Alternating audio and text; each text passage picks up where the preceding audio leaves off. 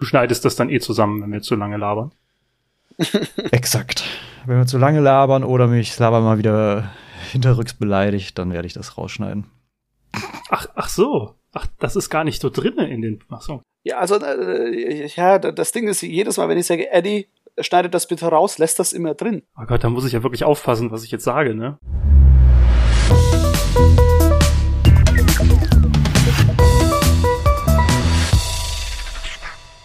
Ja, moin Eddie. Moin Slava. Ich freue mich auf die heutige Episode, denn wir haben endlich mal was umgesetzt, was wir schon, keine Ahnung, seit der ersten fucking Episode geplant haben. Und zwar, wir haben heute einen Gast dabei. Unfassbar. Vielleicht sollten wir kurz erklären, warum wir einen Gast dabei haben ähm, und wer dieser Gast ist. Wir möchten nämlich heute über das Thema sprechen. Also wir haben ein Versus-Thema und zwar Unreal Engine versus Unity. Und quasi, was sind diese Engines? Lohnt sich überhaupt der Vergleich? Ist das wichtig? Was können diese Engines? Was sind die Unterschiede? Und dazu habe ich äh, einen sehr guten Freund von mir und ehemaligen Kollegen auch eingeladen. Das ist zwar, und das ist nämlich Philipp Okoampa. Und an den würde ich gerade, der ist live zugeschaltet, den übergebe ich mal und würde dich bitten, Phil, mal dich vorzustellen. Wer bist du? Was kannst du? Und äh, was willst du hier eigentlich? Ja, hallo. Ähm, Genau, mein Name ist Phil Okoampa. Ich äh, wurde hier eingeladen zu dem Podcast, ähm, weil ich ähm, in beiden Engines halt schon im Laufe der letzten Jahre Erfahrung gesammelt habe. Ich bin selber Programmierer. Ähm, ich kenne Slava auch schon seit dem Studium. Wir haben tatsächlich zusammen studiert. Ähm, und wir haben dann auch später zusammen an äh, Sir Icelot gearbeitet, dem ersten Spiel von Behind the Stone. Ähm, genau, und das ist ja in der Unity Engine entstanden. Äh, später bin ich dann ähm, zu Dedelic Entertainment äh, gegangen und habe da an der äh, oder mit der Unreal Engine gearbeitet, zwei Jahre tatsächlich, und bin jetzt momentan beschäftigt bei ähm, Osmotic Studios und arbeite wieder in Unity. Also immer so ein Wechsel zwischen diesen beiden Engines. ich, ich, mag diese, diese Achterbahnfahren, dieses Auf und Ab von einem zum nächsten, von einer Engine. Ähm, was denkst du bei deinem nächsten Auf, wenn du wieder den, den Arbeitgeber wechselst, was denkst du, was die nächste Engine sein wird, wenn du, ja, wer wenn weiß. du jetzt wählen müsstest? Wer weiß, ich wollte gerade sagen, wir müssen ja erstmal noch klären, äh, was ist denn das auf und was ist denn das ab? Ne? Habe ich mir auch schon gedacht. ja, genau. Aber ich, ich will noch kein verfrühtes Fazit hören von euch beiden. Ich will mich mal kurz einmischen, weil ich habe ja. gar keine Ahnung. Man muss dazu sagen, Slava kennt mhm. sich gut mit Unity aus, oder? Ja, das würde ich schon behaupten. Ja, und also Unreal hast du schon mal angefasst? Äh, ja, ich habe ich hab den Editor schon mal geöffnet. Also ich würde sagen, einem, ich bin ziemlich gut dabei, was die Engine angeht. Nein, ich habe gar keine Ahnung. Ne, also natürlich die Konzepte, ich habe mir den Editor mal angeschaut, so ein bisschen rumgespielt. Ähm, das, das ist, wenn mich jetzt jemand fragen würde, also jemand professionelles, hey, ähm, könntest du dich reinarbeiten? Natürlich könnte ich mich reinarbeiten, äh, weil viele Konzepte ja sehr ähnlich sind. Ähm, aber das ist halt genau dieses Ding, was wir auch noch mal ein bisschen erörtern werden später, mit dem, was das bedeutet, sich in sowas reinzuarbeiten. Also ein Game Jam Spiel würde ich mir jetzt nicht zutrauen, innerhalb eines Wochenendes zu entwickeln, äh, obwohl ich noch gar nicht weiß, wie was ganz genau funktioniert. Ich müsste mich ein bisschen mal einlesen in den Kram, um den, äh, um die Engine genau äh, so gut wie möglich, so effizient wie möglich benutzen zu können. Deswegen haben wir ausnahmsweise einen Profi eingeladen, mhm. um über solche tiefschürfenden Themen dann zu reden wie Engines. Ich persönlich habe ja echt sehr wenig Ahnung von diesen geilen 3D-Engines, die man heutzutage äh, so leicht in die Finger kriegt. Ich persönlich habe in den letzten Jahren immer mit dem Game Maker gearbeitet. Wirklich im Vergleich dazu eine, eine sehr rudimentäre Engine, mit der man ganz toll 2D-Spiele machen kann, die aber auch gewachsen ist, mit der man ganz viele tolle Sachen machen kann. Das heißt, wenn ich mich heute melde, dann eigentlich nur, um euch zu sagen, ey Leute, jetzt wird's echt zu nerdig. Aber ich freue mich drauf. Ja, das. Aber das, äh, oh, entschuldige Phil, äh, sag du. Ich wollte, ich wollte nur gerade sagen, das kann natürlich wirklich passieren. Ne? Also wenn äh, ich jetzt anfange zu reden und da geht's jetzt wirklich dann um irgendwelche technischen Themen, Eddie, dann bitte sofort sofort intervenieren. Ne? Das, das, das kann schon sein, dass das passiert, ja. Darauf könnt ihr euch verlassen. Aber das auch nochmal an alle, die jetzt heute zuhören. Ähm, ihr könnt euch darauf verlassen. Heute wird's auf jeden Fall nerdig. Heute geht's um diese Engines. Und um zu starten, an alle, die da gar keine Ahnung haben, was ist eigentlich eine Spiele-Engine? Was ist eigentlich eine Spiele-Engine, Phil? Ja, eine Spiele-Engine, das ist halt immer ein ähm, ja, Begriff, der wird, ähm, ich sag mal, der ist, der ist nicht so hundertprozentig definiert, um das mal so zu sagen. Also eine Spiele-Engine ist letztendlich ein Tool, ne, ein, ein, ein Programm, was man auf seinem Mac oder PC benutzen kann, um damit Spiele zu machen. Also soweit kann man sich noch einigen. Ähm, allerdings ist es ähm, nicht so ganz klar, was für Komponenten ähm, da tatsächlich dazugehören. Ne? Weil eigentlich besteht jede Engine, äh, jede Spiele-Engine aus verschiedenen, ja, ich sag mal, Sub-Engines. Ne? Zum Beispiel gibt es da eine Grafik-Engine.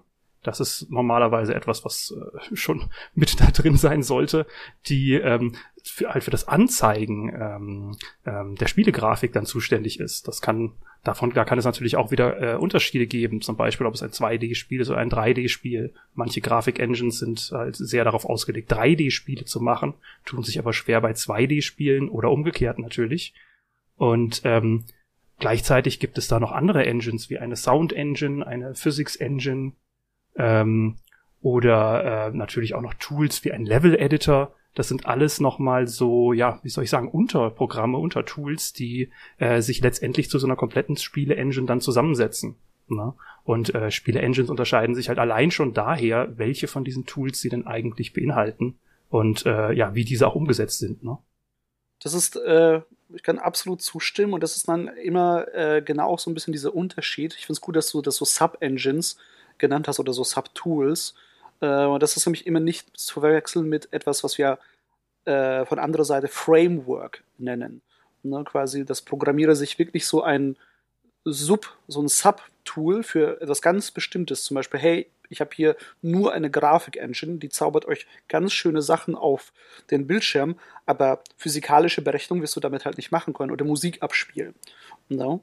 Ne? Und so könnte man eben zusammen seine eigene Engine zusammen, seine eigene Spiele-Engine zusammenbauen aus eben verschiedenen kleineren Frameworks. Ein Framework für die, für die Grafik, ein Framework für den Sound und das Audiokram, ein Framework für die Physik, was ja auch viele Leute dann zum Beispiel eben machen, wenn sie sich eine eigene, eine komplett eigene Engine selber schreiben möchten. Dann ist das ja eben zum Beispiel so ein Weg, das zu machen. Ähm, genau. Und diese, wenn wir, wenn wir heutzutage von Engines, also Spiele-Engines sprechen, dann ist meistens genau das gemeint, was Phil jetzt quasi erklärt hat. Dieses, äh, sage ich mal, Sammelsurium an Tools äh, von verschiedenen Bereichen, Physik, Audio, Level-Editor und das dann in schön und glamourös verpackt, wie eben ähm, Unity oder Unreal oder CryEngine. Ähm, und nicht eben nur, hey, hier ist eine Sache, die macht das äh, und sonst nichts, äh, weil es eben einfach ist. Es ist quasi einfach und komfortabel, diese Engines äh, zu benutzen, weil einfach sehr viel Arbeit für uns schon abgenommen wird, die wir einfach nicht mehr machen müssen. So, und heute wollen wir über Unreal und Unity reden, die ja in den letzten Jahren sehr, sehr groß geworden sind, beziehungsweise Unreal war schon immer groß, aber eher im AAA-Markt ähm, tätig. Unity hat sich auch so ein bisschen als Indie äh, Tool etabliert. Mittlerweile benutzen es aber auch alle. Äh, beides tendenziell 3D-Tools, richtig? Ja, genau. Ähm, ja, äh, grundsätzlich schon, aber Unity ist halt äh, mit, also vor allem im Indie-Bereich oder Mobile-Bereich natürlich ähm, sehr von 2D-Entwicklern gefeiert in dem Sinne natürlich andere Tools wie GameMaker, was du benutzt, ist vielleicht hier und da besser dafür geeignet, aber die meisten wenden sich doch an Unity, einfach weil unterm Strich mehr möglich ist als mit zum Beispiel GameMaker. Weil du kannst die ganzen gleichen 2D-Sachen machen, hast aber noch die Vorzüge von eben diesen anderen Systemen, die Unity anbietet. Ja. Wollen wir doch mal so ein paar harte Fakten aufzählen. Uh, Unreal gehört zu Epic Games, richtig? Genau, genau. Unreal wurde von Epic Games entwickelt oder wird von Epic Games entwickelt, muss man ja sagen. Ne? Also beide diese Engines sind natürlich in konstanter Weiterentwicklung. Ähm, vielleicht mal so ein bisschen zur, zur, zur Historie dann davon. Ne? Also die erste Version der Unreal Engine, die wurde tatsächlich schon 1998 äh, entwickelt. Ne? Damals für das Spiel Unreal.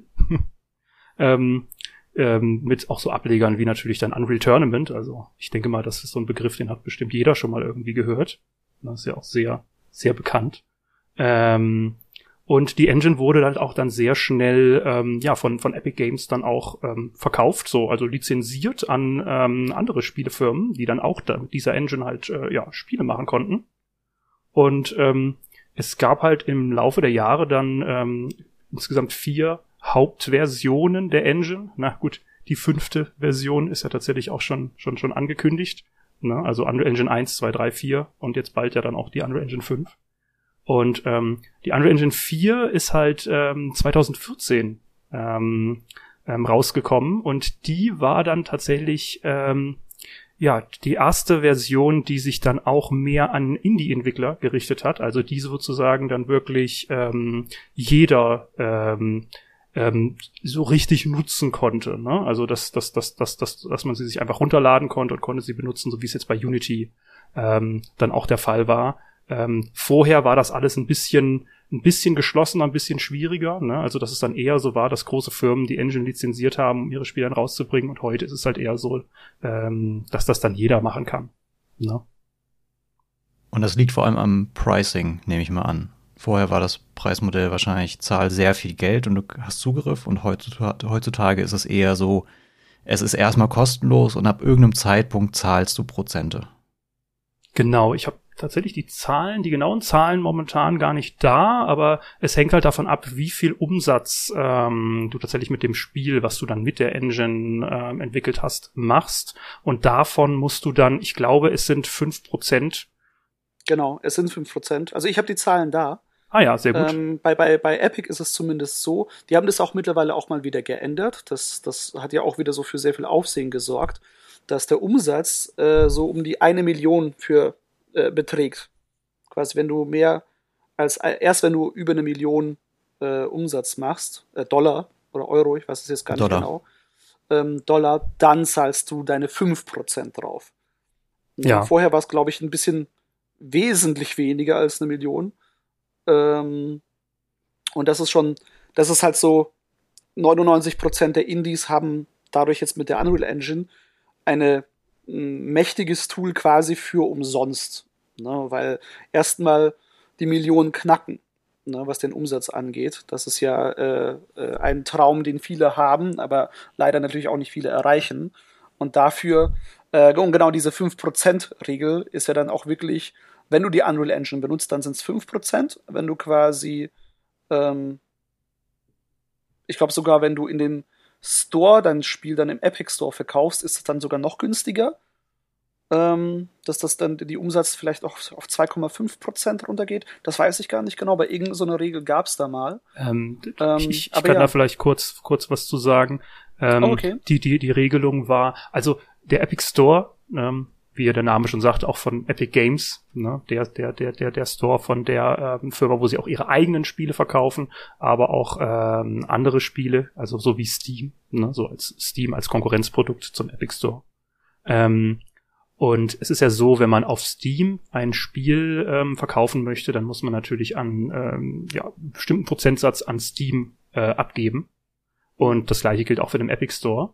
Und mhm. äh, dieser Prozentsatz beim Epic Store wird tatsächlich nochmal, zumindest nach meinem letzten Stand, um fünf Prozent ähm, reduziert, wenn das Spiel auch mit der Unreal Engine entwickelt wurde. Genau, genau. No. Ähm, und da möchte ich aber nochmal kurz einhaken mit der, ich bin der festen Überzeugung davon, dass Unreal mit der Unreal Engine 4 Version den Weg äh, quasi, dass es quasi die Engine geöffnet hat, dass das an Unity lag weil Unity hat dieses Businessmodell schon sehr, sehr lange gefahren. Ähm, ich glaube, seit so Unity 2, 3, so, so richtig offen für alle. Ähm, quasi so Unity schreibt sich das ja auch so ein bisschen auf, den, auf das Banner, so dieses, das, die Demokratisierung der Spielentwicklung. Das, das war ja so ihr Ding. Ne, dass sie quasi die Engine in Anführungszeichen geöffnet, damit meine ich nicht den Source Code, sondern quasi die Engine zur Verfügung gestellt haben, damit man äh, mit ihr arbeiten kann. Und ich glaube, das hat natürlich sehr viel ähm, in der Industrie und quasi der Wahrnehmung von solchen Tools auch verändert, weil man eben mittlerweile dann auch sehr viele andere Tools auf die gleiche Art und Weise angeboten werden. Ähm, erstmal erschwinglich, grundsätzlich, äh, sei es RPG Maker, Game Maker, äh, CryEngine fährt ja auch das gleiche Modell mittlerweile ähm, oder quasi diese Amazon äh, Engine, die auf der Cry Engine aufbaut. Ich glaube, Lumberyard heißt die. ähm, dass das alles so in diese Richtung geht, wie es Unity quasi angefangen hat. Und ich bin mir eigentlich sehr sicher, dass quasi Unreal da so rübergeschielt hat, hey, damit könnten wir eigentlich echt gut Geld verdienen, äh, wenn wir diesen Weg gehen. Ähm, aber sie machen halt auch eben noch andere Sachen oder gehen so ein bisschen ihren eigenen Weg bei der ganzen Kiste. Und das ist eigentlich schon sehr, sehr spannend. Ja. Ähm, ich finde, ich finde, was ich sehr interessant daran finde, äh, wenn man sich mit der Historie von diesen beiden Engines beschäftigt, ähm, einfach dieser, dieser, die, die, der Anfang. Ne? Also was war sozusagen dann die Idee davon? Und das hast du ja gerade schon richtig gesagt, Slava, dass ähm, Unity natürlich dann das Ziel hatte, ähm, die Spielentwicklung zu demokratisieren, also sich eigentlich eher auf ähm, an, an Hobbyentwickler gewandt hatte. Ne? Mit ihrem mhm. ersten äh, mit, mit ihrem ersten ähm, Ziel sozusagen und gar nicht äh, im Gegensatz zu jetzt vielleicht dann äh, der Unreal Engine ähm, an, an wirklich jetzt äh, professionelle Entwickler oder oder ähm, mhm. ne, also für, für AAA-Spiele oder so. Und ähm, wo ja dann Unity eigentlich erst äh, ja so richtig abgegangen ist, sage ich mal, ähm, war ja eigentlich dann als äh, 2008 dann der App Store von Apple ins Leben gerufen wurde. Ne? Mhm. Und Unity da über eine sehr lange Zeit ja so fast so, fast das einzige wirklich ernstzunehmende äh, Framework oder Engine war, ähm, mit dem man halt wirklich Spiele dafür auch dann gut entwickeln konnte. Ne? Ja, wenn man quasi nicht gerade so ein eigenes Ding gemacht hat. Ne? Ja, genau. Weil, weil das ist ja dann schon ganz angenehm gewesen. Okay, ich habe hier meinen Editor, das ist ja so ein bisschen dieser, dieser, der Hook von den Engines. Du hast, du hast die ganzen Tools, mit denen du arbeiten kannst ähm, und musst nicht irgendwie jetzt, keine Ahnung, ähm, wenn du vielleicht davon keine großartige Ahnung hast, weil vor allem so eine Sprache wie C-Sharp, äh, in Unity zumindest damals, ähm, oder JavaScript, das man auch benutzt, benutzen konnte damals noch, ähm, ist ein bisschen einfacher als vielleicht sowas jetzt oder leichter verständlich als bestimmte Sachen für, für Mac also Objective-C, die Programmiersprache äh, für, für äh, macOS-Apps. Äh, ähm, ich, ich habe da auch so ein bisschen äh, damit ganz am Anfang, da erinnerst du dich vielleicht sogar noch, äh, Phil, im Studium habe ich mir das ja auch ein bisschen angeschaut und fand es nicht so geil, äh, die Sprache selber und auf was man da irgendwie achten musste und wie sie funktioniert hat. Und wenn du natürlich dein Spiel aus einem Editor heraus zusammenbauen kannst, das ist halt natürlich schon viel angenehmer. No? Als jetzt mit den Eigenheiten eines Betriebssystems und der speziellen Sprache dafür irgendwie umgehen zu müssen. Mhm. Ja, und das, das, das geht ja so fast wieder in das Thema so ein bisschen rein, ähm, was muss ich denn eigentlich machen, wenn ich keine Engine entwickeln würde? Ne? Also da wären ja. wir halt genau auf diesem, äh, auf diesem Weg schon. Ne? Also man ja. muss sich mit ganz vielen, ganz anderen Sachen beschäftigen, als man äh, es vielleicht am Anfang dann äh, wirklich gedacht hat. Man muss viel mehr in die Tiefe gehen, mit dem Betriebssystem kommunizieren, auf dem dann letztendlich das Spiel laufen soll und solche Geschichten.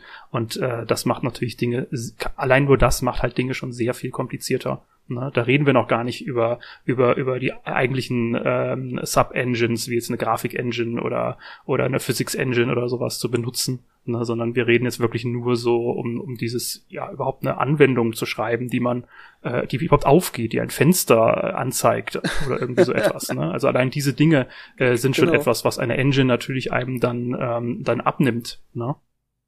Aber ich, ich will mal kurz nochmal äh, da nachhaken, weil ich fand das nämlich spannend, dass du das erwähnt hast, dieses, wir müssen uns die Anfänge anschauen, so ein bisschen, weil ich habe das Gefühl, wenn wir uns die Anfänge dieser Engines anschauen, sagt es gerade auch sehr viel aus über, äh, wie, was halt jetzt passiert gerade. No? Ne? Weil Epic hat die Unreal Engine geschrieben für ein Spiel, das sie selber entwickelt haben und mit denen sie auch weiterhin Spiele entwickeln. No. Ne? Und Unity hat quasi die Engine, ich sag mal, für den gemeinen Pöbel geschrieben. no, ne? wenn, wenn, man das so möchte. Ähm, und der Unterschied ist ja, Epic Games entwickelt Spiele, Unity entwickelt keine Spiele. Mit ihrer Engine. Ja. Das no, ne? Unity entwickelt ja, ähm, also als letzter Punkt dazu, und dann kannst du was sagen, äh, äh, Unity entwickelt maximal Tech-Demos, um ihre Engine zu zeigen, was man damit machen kann. Ähm, und mit jeder Engine-Version kommen da immer auch sehr beeindruckende Tech-Demos zustande. Aber eine Tech-Demo ist am Ende des Tages kein Spiel. Ne, aber Unreal, Epic Games, die entwickeln ja mit ihrer Engine nach wie vor, also haben entwickelt und entwickeln immer noch Spiele damit. Macht ja. das einen Unterschied, Phil? Ich möchte vielleicht in dem Zusammenhang mal ein paar ähm, ähm, Beispiele äh, einwerfen, ähm, welche Spiele mit welcher Engine vielleicht entwickelt Mhm. worden sind. Ne? Ja, ja. Ähm, also zum Beispiel jetzt bei der Unreal Engine, ähm, gut, Unreal Tournament hatte ich zum Beispiel schon erwähnt, aber auch ein sehr bekanntes Spiel wäre jetzt Gears of War, ähm, was, was, was man, wo wo man wirklich schon, wenn man dieses Spiel spielt, dann sieht man im Grunde, das kann man mit der Unreal Engine out of the box machen. Ne? Ähm, aber auch so Spiele wie jetzt dann Bioshock oder Splinter Cell hatte ich mir noch aufgeschrieben, ähm, die Batman Arkham Series, ähm, Mass Mhm. Effect, Mortal Kombat, ähm, ja, Fortnite, ne? auch ein Spiel von Epic Games selber, ähm, Players Unknowns Battlegrounds, ne? das ist auch, auch, auch ein Spiel, was mit der Unreal Engine entwickelt wurde. Oder- Und natürlich Goat Simulator. Ne? Natürlich. Das wären jetzt so die typischen Spiele mit der Unreal Engine. Man, man erkennt so ein bisschen vielleicht schon ein Pattern, aber dafür, dazu vielleicht später nochmal mehr. Ähm, und ähm, wenn wir uns das Ganze halt dann ähm, mal bei, ähm, bei Unity ähm, anschauen, ähm, da habe ich jetzt natürlich nur ein paar äh, Beispiele genommen, weil es da natürlich auch unendlich viele Spiele jetzt gäbe. Und äh, ich hoffe, es ist niemand traurig, wenn sein Spiel jetzt da nicht unbedingt dabei ist. Ne? ähm, also zum Beispiel, äh, ja, Sir Icelot natürlich, genau. Da- das absolut, das absolut wichtigste Spiel, Vor- was jemals das mit gemacht wurde. Ja, Game of the Year se seit mehreren Jahren bei mir. ja, immer wieder komisch. auf jeden Fall. Ich, um vielleicht noch ein paar größere nochmal zu nennen, äh, Firewatch. Fuck, ey. Können wir Philipp mal muten? Was soll der Scheiß hier? Ich schneide das dann. Ich schneide Ja, das. schneid das raus. Also Nee, nee, was sowas, wie jetzt, sowas wie jetzt Firewatch, Oh ja. was vielleicht der ein oder andere kennt, oder Inside. Was ich mir noch aufgeschrieben habe, City Skylines. Das ist Oh ja, vielleicht ein, ein, ein überraschender, ähm, äh, ein relativ überraschendes Spiel. Ähm, also jedem, dem ich bis jetzt erzählt habe, dass City Skylines mit Unity gemacht ist, der hat, hat erstmal tatsächlich verwundert geguckt. Ne? Ähm, jetzt kommt es, glaube ich, nächsten Monat raus. Humankind. Ähm, also auch ein ziemlich, ziemlich, ziemlich großes Spiel, wo ich schon sagen würde, ja, okay, das würde ich aber auch als AAA schon, schon klassifizieren, muss ich ehrlich gesagt sagen. Ne? Also äh, mittlerweile dann auch in einem Bereich, wo man ähm, ja Unity vielleicht so landläufig gar nicht unbedingt erwarten sollte. Ja, und auch VR-Spiele, wie zum Beispiel Beat Saber, sind mit Unity entstanden. Da- Das ist richtig, stimmt. Also, ähm, ich, ich, das, das ist so ein Thema. Ich finde es immer wieder spannend, ähm, Leuten zu sagen, die- dieses Spiel wurde übrigens mit Unity gemacht. No? Ähm, weil manchmal kommt da Verwunderung, vielleicht sogar Enttäuschung, dass man da, oh, ich habe fest angenommen, das wurde mit Unreal Engine oder was auch immer äh, gemacht, wenn man das den nennt, oder irgendeinem anderen Tool.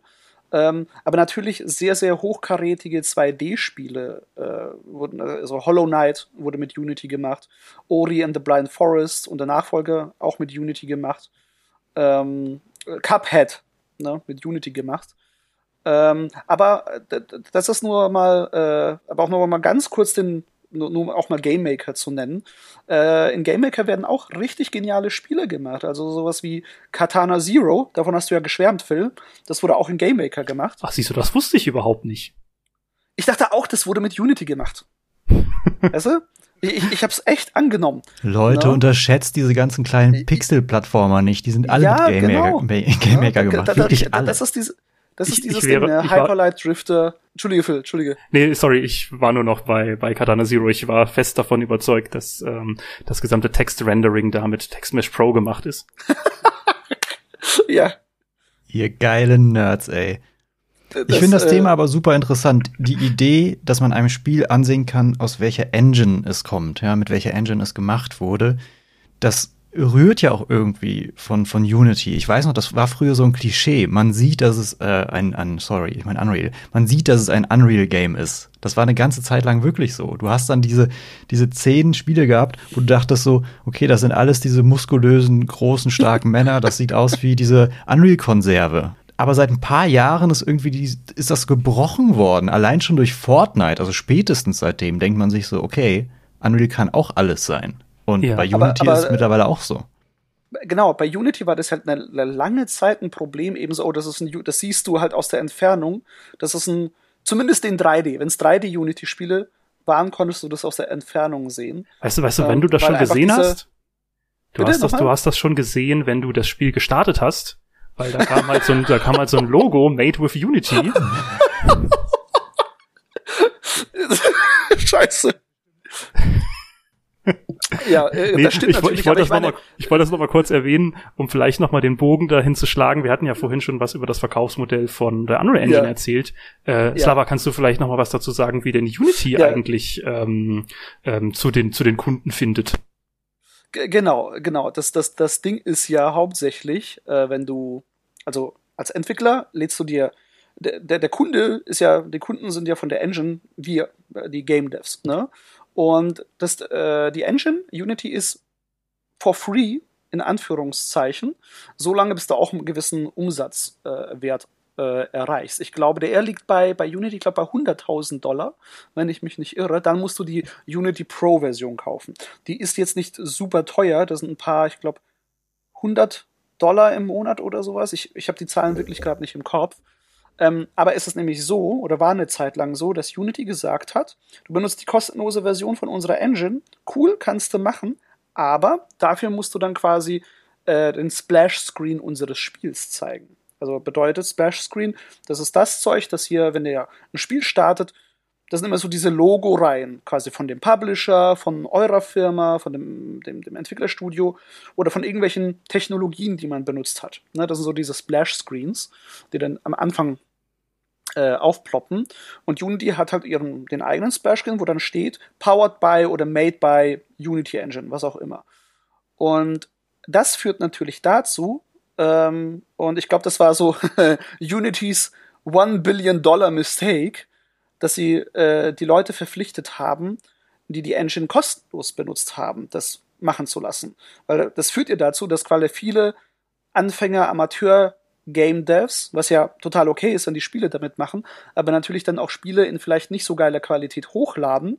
Und jedes Mal sieht man quasi diesen Splash-Screen von der Engine und assoziiert dann quasi eine bestimmte Qualität von Spielen mit dieser Engine. Weil die Profis, die es sich leisten können, den Splash-Screen wegzukaufen, genau, ja, ähm, das eben rausnehmen. Ja. Anstatt es eben andersrum zu machen, so nach dem Motto, hey, ähm, es wäre echt geil, wenn ihr Profis als Qualitätssiegel unseren Splash-Screen zeigen müsst. So, so ja. hätten sie es denen ja verkaufen können, ne? Ihr, ja. habt jetzt bezahlt für die Pro-Version, ihr dürft jetzt das Unity-Logo ja, am Anfang eures Spiels zeigen. Als Qualitätssiegel. Das, das hätten die so frame können. Ja. No. Und ich glaube, das war, das war ein sehr, sehr großer Fehler, weil es gab dann eben eine sehr lange Zeit, äh, mit der, von dem man eben gedacht hat, oh, Unity Game, uh, no. Ähm, was, also, was aber am Ende des Tages halt Quatsch ist.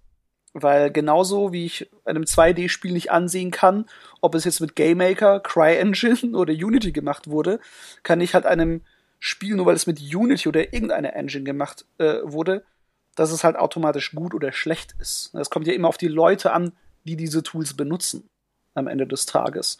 Na, ich meine, es gibt auch schlechte Spiele, die mit äh, Unreal Engine gemacht worden sind, bestimmt da draußen. Ach ja, auf jeden Fall. Ne, also. Ich habe ich hab ja selber an welchen mitgearbeitet, ne? an schlechten, an schlechten Unreal Engine Spielen. ja, gut, dass sie dann nicht rausgekommen sind, oder? Gut, das eine schon. aber das würde jetzt den Rahmen sprengen.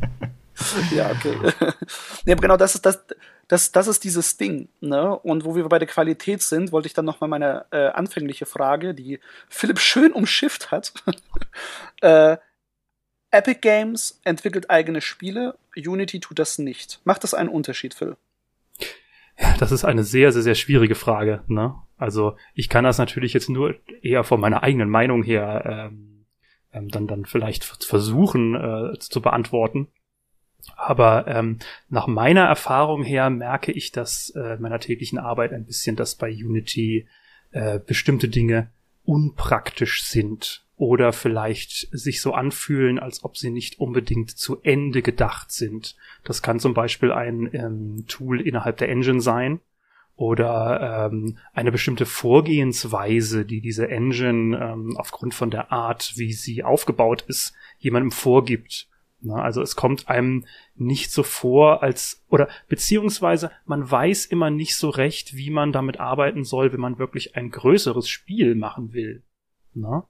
Also ähm, Starbar hat es vorhin ja schon mal angesprochen gehabt, ähm, dass ja viele, viele Demos von Unity selber produziert werden, viele Tech-Demos auch und äh, kleine Beispiele, wie man mit der Engine arbeiten kann.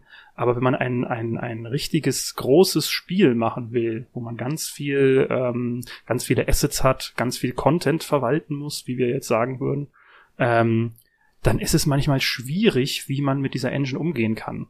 Und ähm, man weiß einfach nicht genau, was eine gute Strategie ist oder eine schlechte Strategie ist.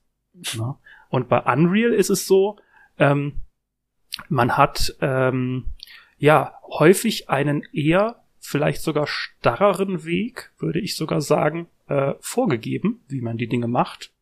Ähm, der dann aber auch so gewählt ist, dass er gut ja skaliert. Ne? Also auch wenn das Spiel sehr groß wird, ist dieser Weg trotzdem nicht so, dass ähm, ja irgendwann die die die die Entwicklungsgeschwindigkeit des Spiels stark abnimmt.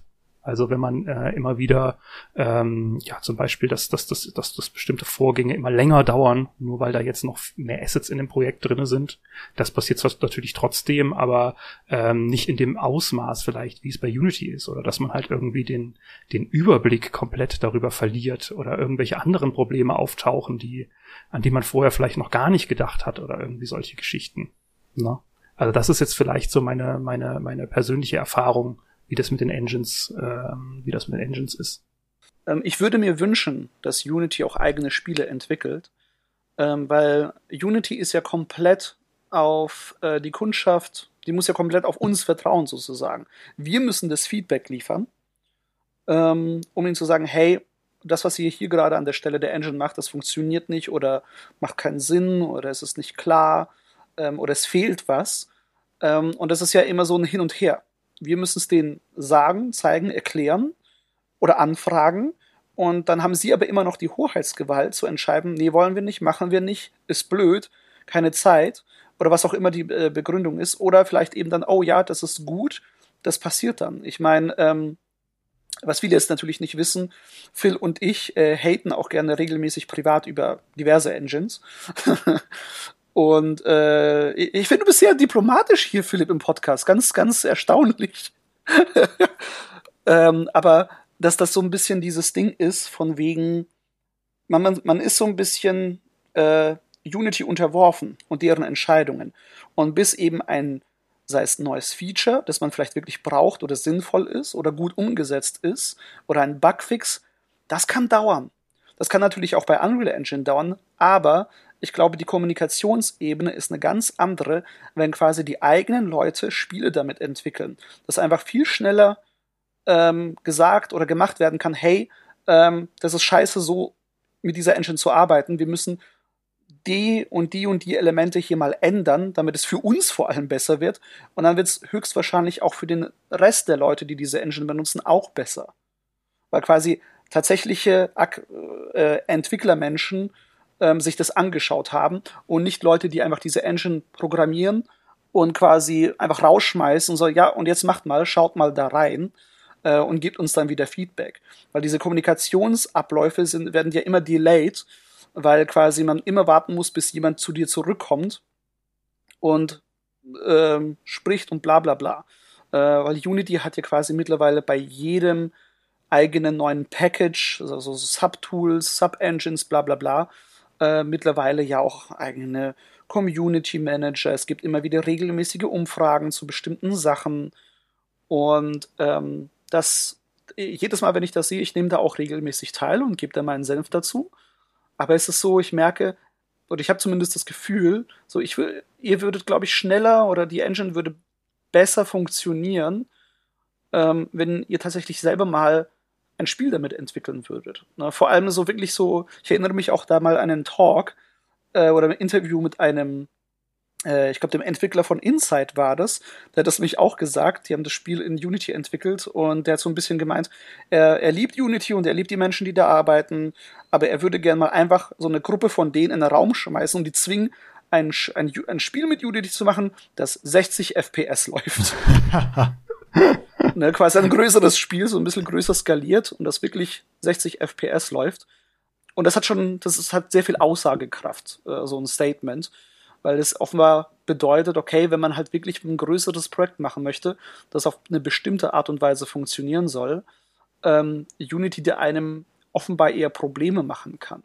Ne? Und ich meine, Phil und ich sprechen da auch aus eigener Erfahrung, ähm, wie oft es eben auch vorgekommen ist, als wir bei Sir Insolot gearbeitet haben äh, oder auch jetzt quasi mit der Erfahrung, die ich und äh, du da gesammelt haben, bei jetzt neuen Projekten, wie einige Sachen sehr cool sind ähm, und quasi, dass man das machen kann. Zum Beispiel eine Sache, die ich an Unity extrem schätze, ist, wie extendable und ausbaufähig der Editor selber ist. Dass man quasi so sein eigenes Tooling daran knüpfen kann. Und da muss man natürlich sagen, richtig geil dokumentiert ist es aber wieder auch nicht. Aber man hat die Möglichkeit, immerhin. Aber wie viele andere Sachen es dann gibt, wo man schon fast vom Glauben abfällt und dann einfach nur flucht. Du, du hast ja jetzt tatsächlich schon äh, quasi einen Haufen von Themen ähm, ja, ich gerade schon, schon, schon, schon, schon angesprochen. Ich, ich würde gerne noch mal ein bisschen darauf eingehen, ähm, mhm. auf, auf die Kommunikation mit, mit, mit, mit, der, mit der Community, also der Engines, also wie sie mit, ja, den, mit, ja. den, mit den Programmierern ähm, und, und anderen Nutzern natürlich auch mhm. ähm, jetzt, jetzt reden und noch auf einen weiteren großen Unterschied zwischen diesen beiden Engines. Und zwar, dass die ähm, Unreal Engine ja Open Source ist, also im mhm. Gegensatz zu, äh, zu Unity. Das heißt, dass jeder, der möchte, sich den äh, Source Code von der Unreal Engine äh, von GitHub runterladen kann und direkt da reinschauen kann, theoretisch Änderungen darin machen kann und sich auch diese Engine dann einfach ja ein Bild davon machen kann, also eine eigene Version der Unreal Engine einfach erstellen kann, mit der er dann vielleicht lieber arbeiten möchte als mit der Originalversion.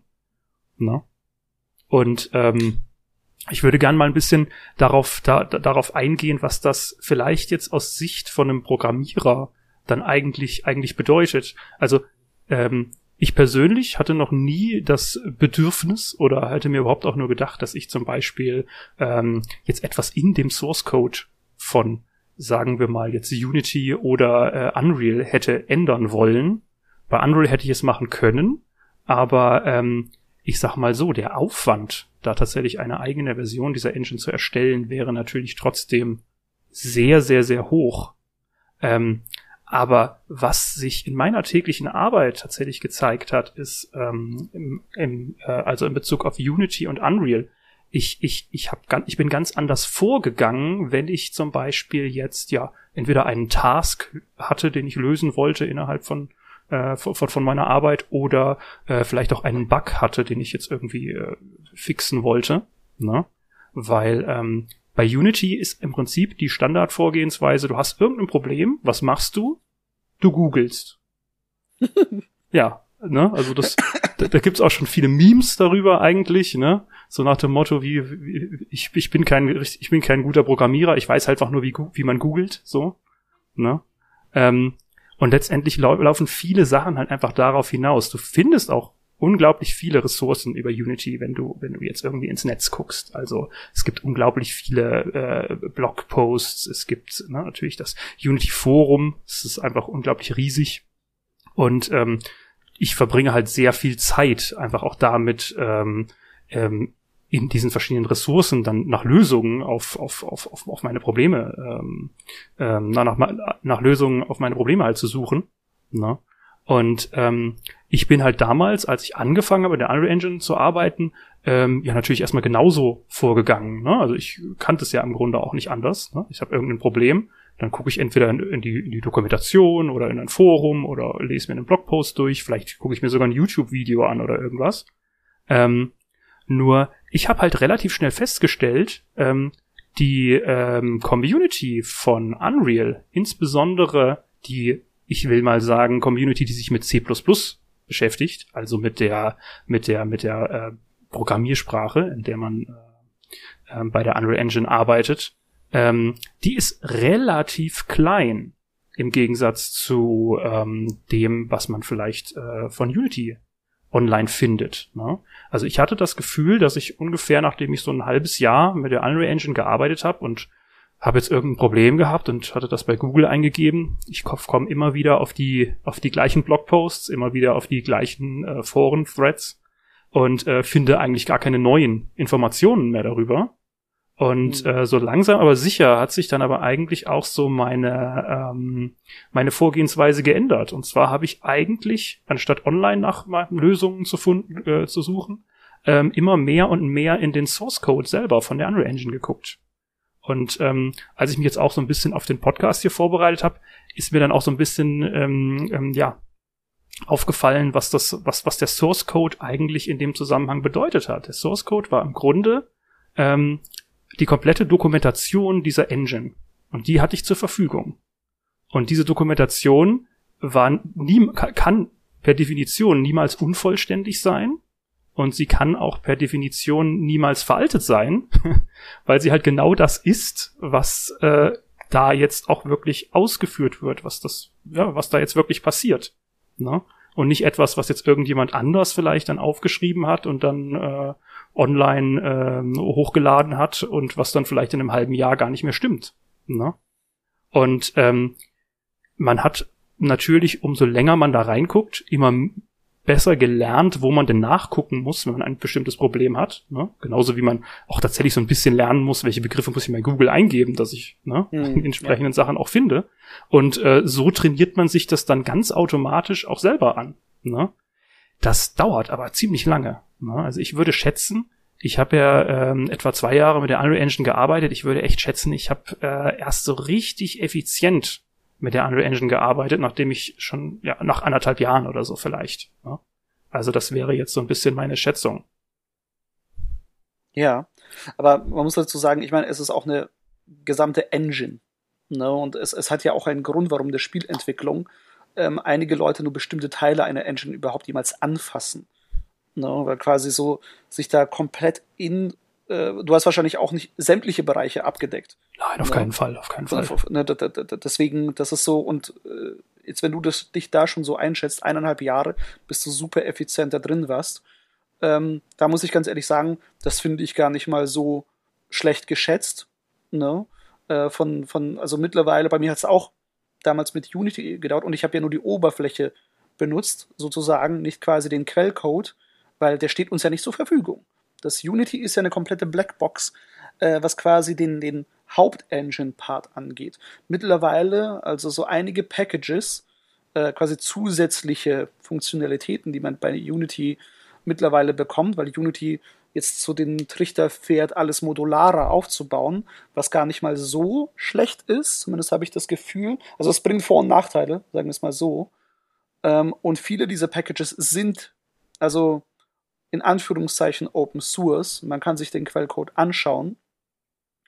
Ähm, aber da ist auch wieder so eine Sache, ne? genau wie man damit umgeht. Weil zum Beispiel, wenn wir Stichwort Community haben, bei Unreal ist es ja eben ja auch so, dass man selber sogenannte Pull-Requests ja auch machen kann und sagen, hey, äh, wäre cool, wenn ihr das und das jetzt machen könntet.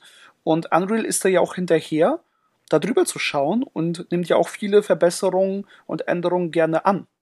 Zumindest ja. habe ich das so mitbekommen. Vielleicht kann man da kurz darüber erklären, was ein äh, Pull Request ja. tatsächlich ist. Ähm, also wenn man jetzt bei der Unreal Engine den Source Code ja zur Verfügung hat und man findet tatsächlich selber in der Engine einen Bug, dann kann man praktisch diese, diese, diese, diese, ein, einen Fix dafür, also eine Änderung dieses Source Codes ähm, an, an, an Epic senden und ähm, die bewerten dann, ob sie diese, diese Änderung dann wirklich auch in ja, die Hauptversion der Engine dann übernehmen ähm, als Fix für diesen Bug. Also im Grunde hätte dann der, der, der Nutzer ja denen die Arbeit abgenommen. Ne? Und das finde ich unglaublich krass, muss ich ganz ehrlich sagen, weil ähm, das erstens ist das super nett, dass jemand schon den Bug fixt, ne? Ähm, und man quasi einfach nur es durchwinken muss, nach, natürlich nach Prüfung. Aber bei Unity ähm, haben wir diesen Luxus nicht. Was wir nur machen können, ist Unity einen Bug-Report schicken und sagen, hey, hier stimmt was nicht. In diesem Zusammenhang ähm, könnt ihr euch sehr gerne unsere Bug äh, Episode mal geben von unserem Podcast. Ich glaube, das ist Episode 10, wenn ich mich jetzt nicht komplett irre. Eddie, weißt du das noch? Ich glaube, das müsste Episode 10 sein. Da sprechen wir nämlich über Bugs in Games und teilweise auch ein bisschen über Bugs in Tools. Und was wir dann reporten, ist ja quasi meistens nur eben die Konsequenz, das, was wir sehen. Aus irgendeinem Grund passiert irgendwas, was nicht passieren sollte. Und wir können Unity nur das wissen lassen. Und sie müssen dann es erstmal reproduzieren und dann kommt die Antwort, ob das gefixt wird äh, oder nicht. Und wenn nicht, warum nicht? Äh, wenn wir, wenn wir den Open Source Code ja hätten, könnten wir ja direkt reingucken. Wirklich an die Stelle gehen und schauen, wo passiert's denn? Ja. Das, und vielleicht was, sogar fixen. Was man vielleicht äh, dazu noch mal kurz sagen kann.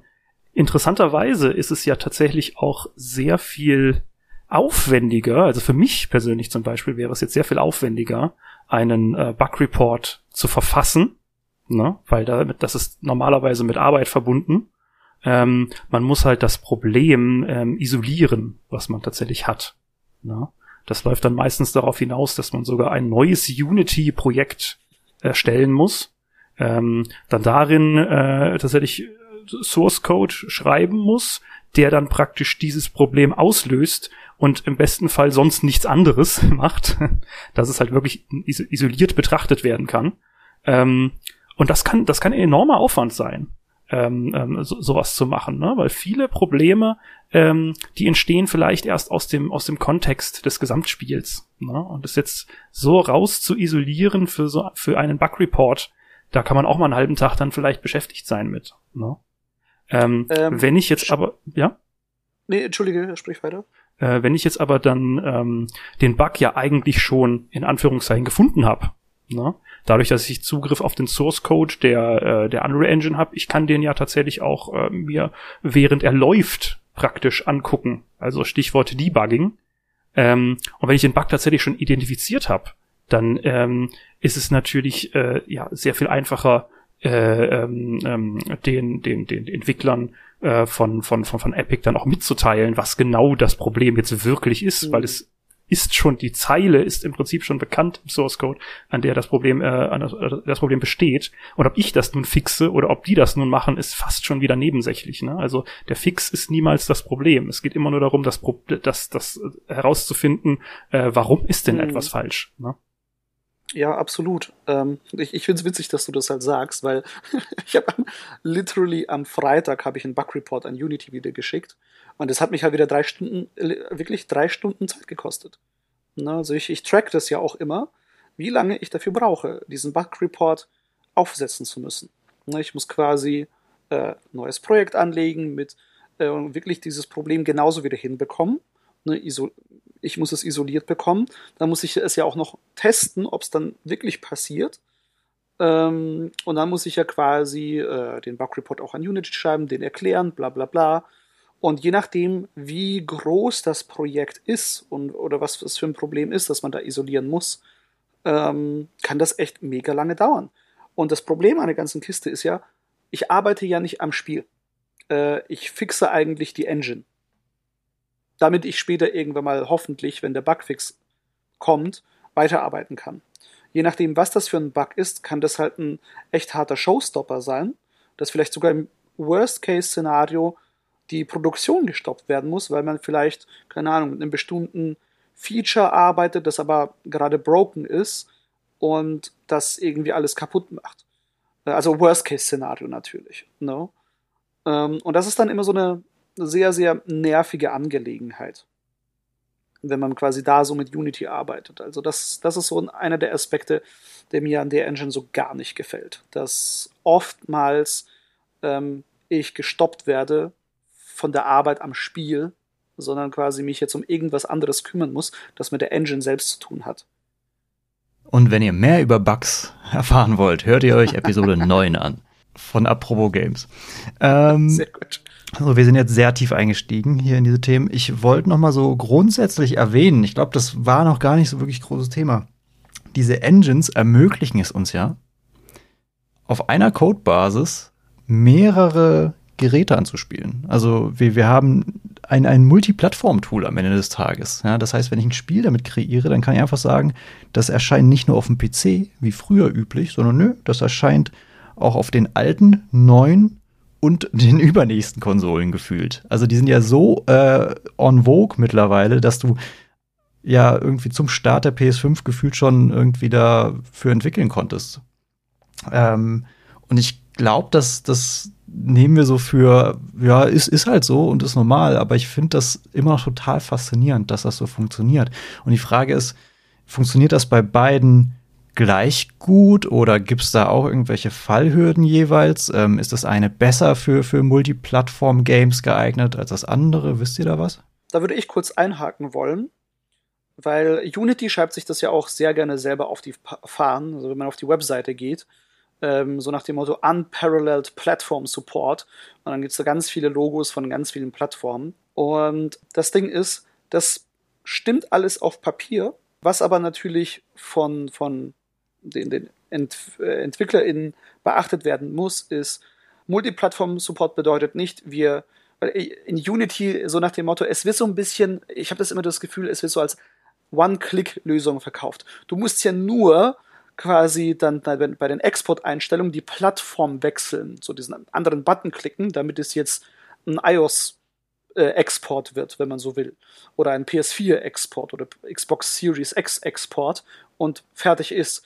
So einfach ist es natürlich am Ende des Tages nicht, weil da hängt natürlich der ganze Kram dran, der wichtig ist für diese Plattform. Also es ist noch eine Haufen Arbeit, den es zu entwickeln und programmieren gibt, um überhaupt auf diesen Plattformen laufen zu können. Quasi, dass am Ende diese Spieldatei keine .exe ist, die auf dem PC läuft, sondern eine Punkt was auch immer für ein Dateiformat auf der PS4 gelesen wird. No. Ähm, das bietet die Engine sozusagen an und ein paar andere Sachen. Das ist der eine Punkt. Der andere Punkt ist, ähm, dass ja, äh, man konnte am Anfang schon für die PS5, kaum wird sie angekündigt, entwickeln, aber das heißt nicht, dass das gut funktioniert. Ähm, ich erinnere mich auch noch da an die Zeit für äh, quasi, als die Nintendo Switch rausgekommen ist. Ähm, ein großer Teil der, der, äh, nee, Blödsinn, Blödsinn. Ich glaube, äh, das war der Wii U, als Wii U Support war. Ich erinnere mich da nämlich noch in den Entwicklerforen. Ich meine nämlich, dass der gro ein großer Teil von Bug Reports von Dedelic kam.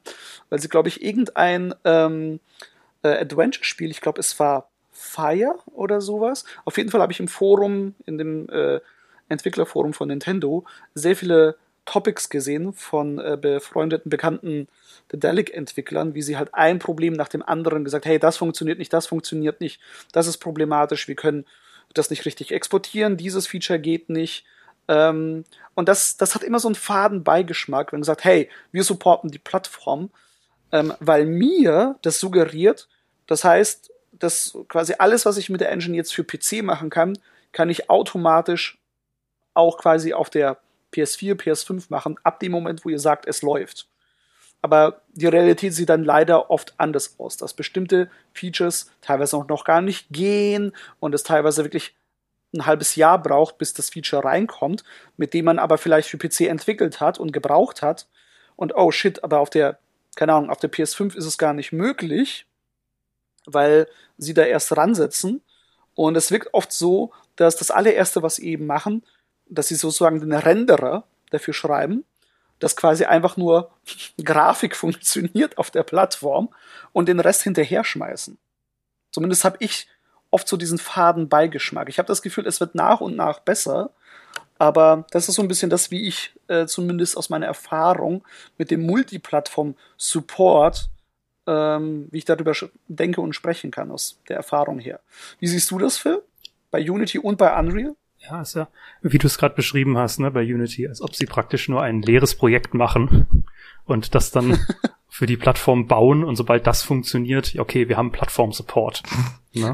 Also so, so, so ein bisschen wirkt das, es. Das, das, das Hello World der Engines. ja, ja. genau. Ähm, die, Slava, die Erfahrung haben wir, glaube ich, auch tatsächlich mal selber gemacht, ne? Also als wir damals für, ähm, also Seizolot für die PS Vita äh, entwickelt haben, und ja. ich glaube irgendwie die ersten waren, die, die dieses, dieses native Laden- und Speichersystem irgendwie ansprechen wollten. Also um unser Spiel zu speichern. Und tatsächlich dann auch ähm, in das in, noch noch den Feature Request ja. praktisch gestellt haben, dass die dann noch ja. bestimmte Funktionen für uns bereitstellen, dass wir das überhaupt machen können. Na? Ja, stimmt, und du hast das, recht, ich erinnere mich das, das wirkte damals auf mich auch so ein bisschen so, okay, hat das noch nie jemand irgendwie benutzt, so, ne? Und ähm, ich finde das, ich muss leider sagen, ich kann ähm, zu, zu, zu Unreal und dem Multiplattform-Support kann ich leider wenig, wenig zu sagen, weil ich ähm, nur für den PC ähm, bis jetzt entwickelt hatte und ähm, noch kein Spiel für eine andere Plattform oder für eine andere Plattform portiert habe. Ne? Also ich weiß nicht, wie, wie aufwendig das tatsächlich dann wäre, das zu machen. Ne? Ähm, auf der anderen Seite habe ich so ein bisschen das Gefühl, das ist ja wieder so ein ähnliches ähm, Problem wie mit dem Ding, dass Unity keine eigenen Spiele entwickelt. Ne? Also wenn sie anstatt mhm. nur dieses Hello World Programm äh, auf eine andere Plattform porten, äh, sondern sie würden das halt mit einem Spiel, was sie selber entwickelt haben, dann immer machen. Also mit einem mhm, richtigen, mhm. in Anführungszeichen.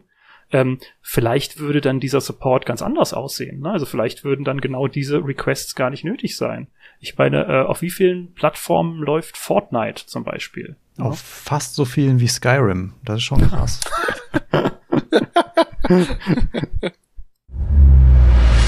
ich habe tatsächlich ähm, noch ein größeres Thema, über das ich äh, noch, noch reden wollte. Und das wäre ja. das Thema äh, Scripting. Mhm. Äh, ich hatte vorhin nur nebenbei erwähnt, sorry, dass ich jetzt gerade so einen Cut mache, ne? Ähm, ist okay. Ich hatte jetzt nur vorhin nebenbei erwähnt, dass man in ähm, Unreal ja in C++ programmiert. Ne? Und ich glaube, Slava hatte vorhin mal nebenbei erwähnt, dass man in mhm. Unity mit C Sharp programmiert. Ne? Also dabei handelt es sich ja um zwei Programmiersprachen, für die Leute, die es jetzt vielleicht dann nicht wissen. Ähm, und ähm, in äh, Unreal ist es zusätzlich auch noch möglich, dass man ähm, Visual Scripting verwendet, um halt jetzt zum Beispiel seine Gameplay-Logik, also alles das, was man, was das Spiel letztendlich ausmachen soll, ähm, auch umsetzen kann. Ne? Und ähm, das wäre jetzt, glaube ich, noch mal so ein bisschen so ein Punkt, was, was bedeutet das? Was, was, was sind das, was sind, was macht das für einen Unterschied oder macht das überhaupt einen Unterschied? Wie arbeitet man denn eigentlich täglich dann mit diesen Engines. Ne? Auch da muss ich nochmal einschränkend sagen, ich kann es natürlich nur aus meiner Sicht äh, wieder betrachten, also wirklich aus der Programmiererperspektive, weil an der Spieleentwicklung sind ja ganz viele andere Professionen ja auch mit dran beteiligt. Ne? Also sei es jetzt nun ähm, 3D-Artists oder 2D-Artists oder Animatoren, ähm, Game Designer, ne? ähm, Sound Designer und so weiter. Ähm, und das Ding ist, wie ich das bei, ähm, wie, wie ich das bei Unity erfahren habe, ähm, es ist halt, es ist halt so, wenn ich was mit Unity machen möchte, äh, egal was es jetzt ist, vielleicht möchte ich ja gar kein Spiel machen, vielleicht möchte ich ja einfach nur äh, einen kleinen Kurzfilm machen oder sowas, ne? Oder irgendetwas anderes, was gar nicht so mega interaktiv ist, wie es ein Spiel, ne? Ähm, oder einfach nur irgendeine Demo oder was weiß ich denn. Ähm, es läuft trotzdem immer darauf hinaus, dass ich eigentlich dafür programmieren können muss. Also ich muss, ich muss zumindest äh, die Programmiersprache C Sharp in zumindest rudimentärer Form beherrschen, dass ähm, ich da, ja, ich will es mal so sagen, irgendetwas umsetzen kann. Ähm, das kann für viele Leute ähm, eine Hürde darstellen, also eine, eine Einstiegshürde darstellen, um ähm, mit dieser Engine ja überhaupt mal arbeiten zu können. Ne? Ähm, wenn ich jetzt aber zum Beispiel in, in, in Unreal was machen möchte, ich möchte zusätzlich vielleicht nur einen kleinen Kurzfilm oder sowas machen, ähm, dann ist das nicht nötig, dafür äh, C++ zu lernen, ne? sondern ich kann das dann ähm, in diesem Visual Scripting Tool, das nennt sich Blueprint bei Unreal, ähm, könnte ich sowas umsetzen, ohne dass ich halt ähm, ja im Vorfeld mich sehr lange mit äh, ganz viel Nerdy-Kram beschäftigen muss. Da werde ich ja hellhörig. Ist das was Neues? nee, das ist, das ist nichts Neues. Also seit Unreal Engine 4 ähm, ist dieses Tool, ähm, also Blueprint, das Visual Scripting Tool, ähm, ist, ist da mit drinne. Ne?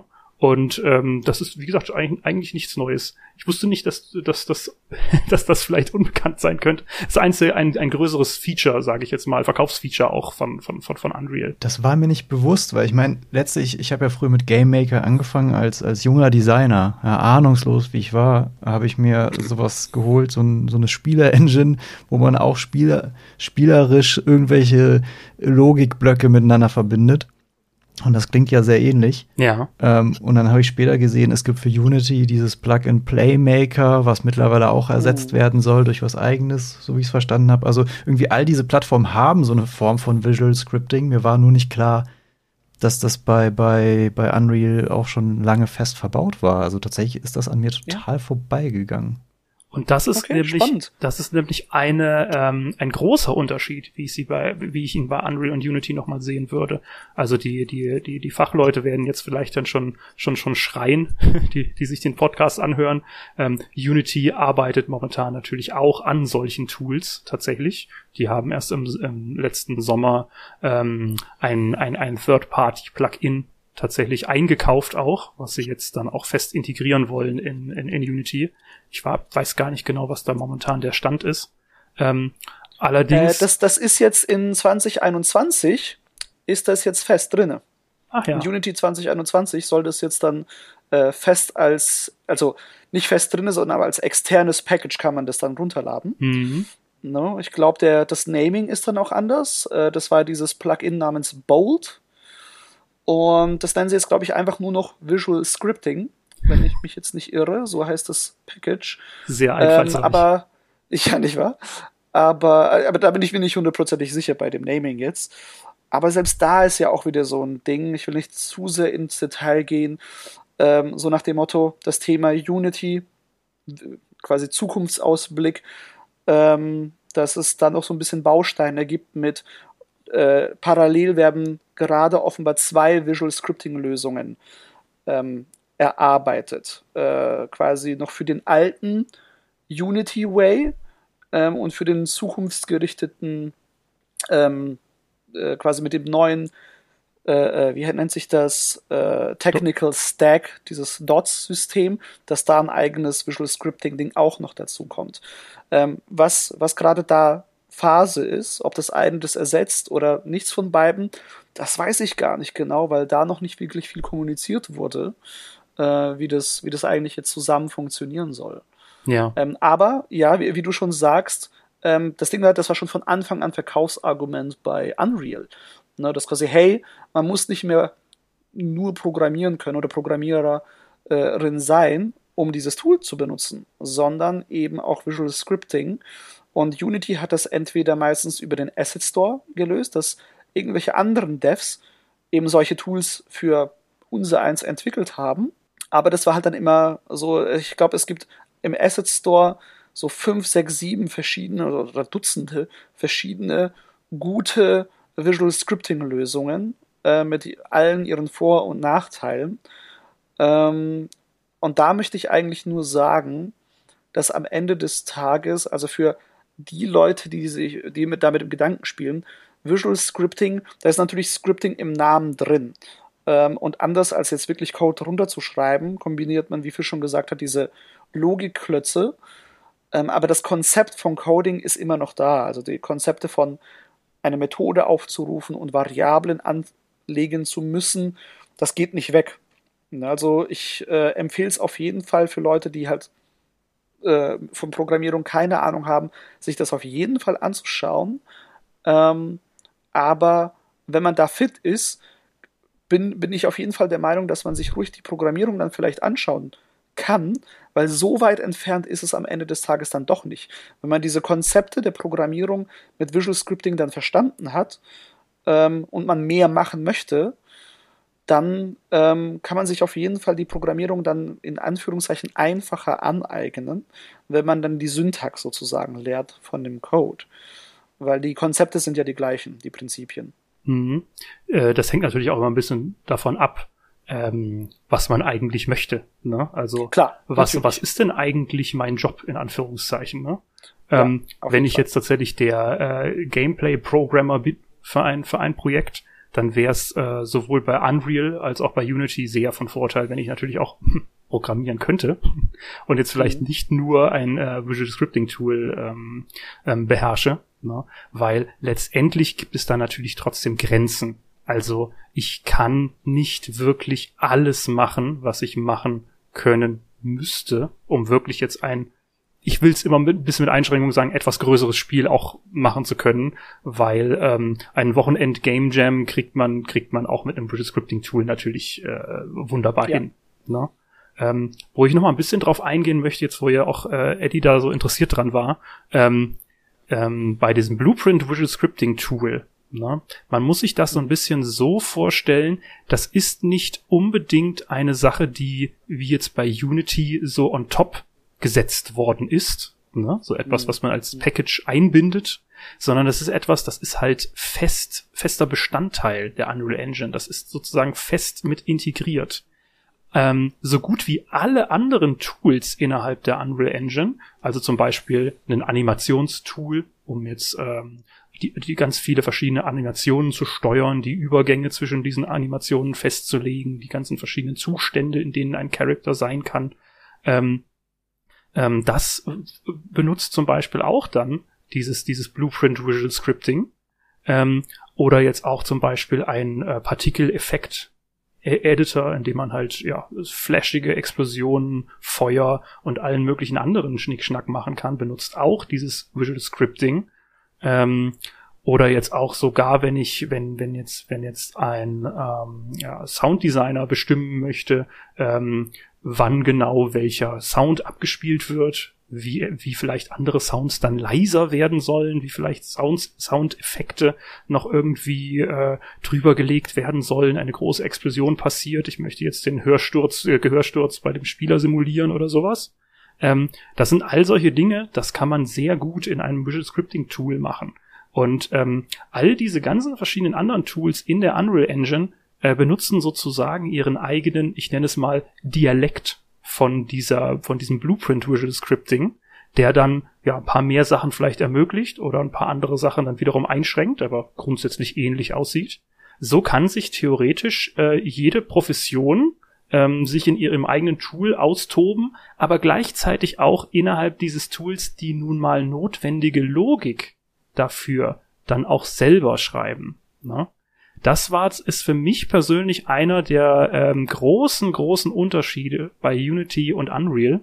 Ähm, ich kann es ja vielleicht noch mal aus fast direkterer persönlicher Erfahrung sagen. Also ich hatte bei äh, Dedelic, als wir mit Unreal gearbeitet haben, unsere Teamzusammensetzung sah in etwa so aus, dass wir 20 Leute waren äh, von ja ganz vielen verschiedenen äh, Professionen. Wir aber in diesem Team eigentlich nur zwei wirkliche Programmierer hatten es hat im Großen und Ganzen so weit funktioniert. Das lag insbesondere daran, dass ähm, ähm, ja alle anderen in dem Team ähm, sehr äh, unabhängig von von von von der Programmierung dann eigentlich arbeiten konnten.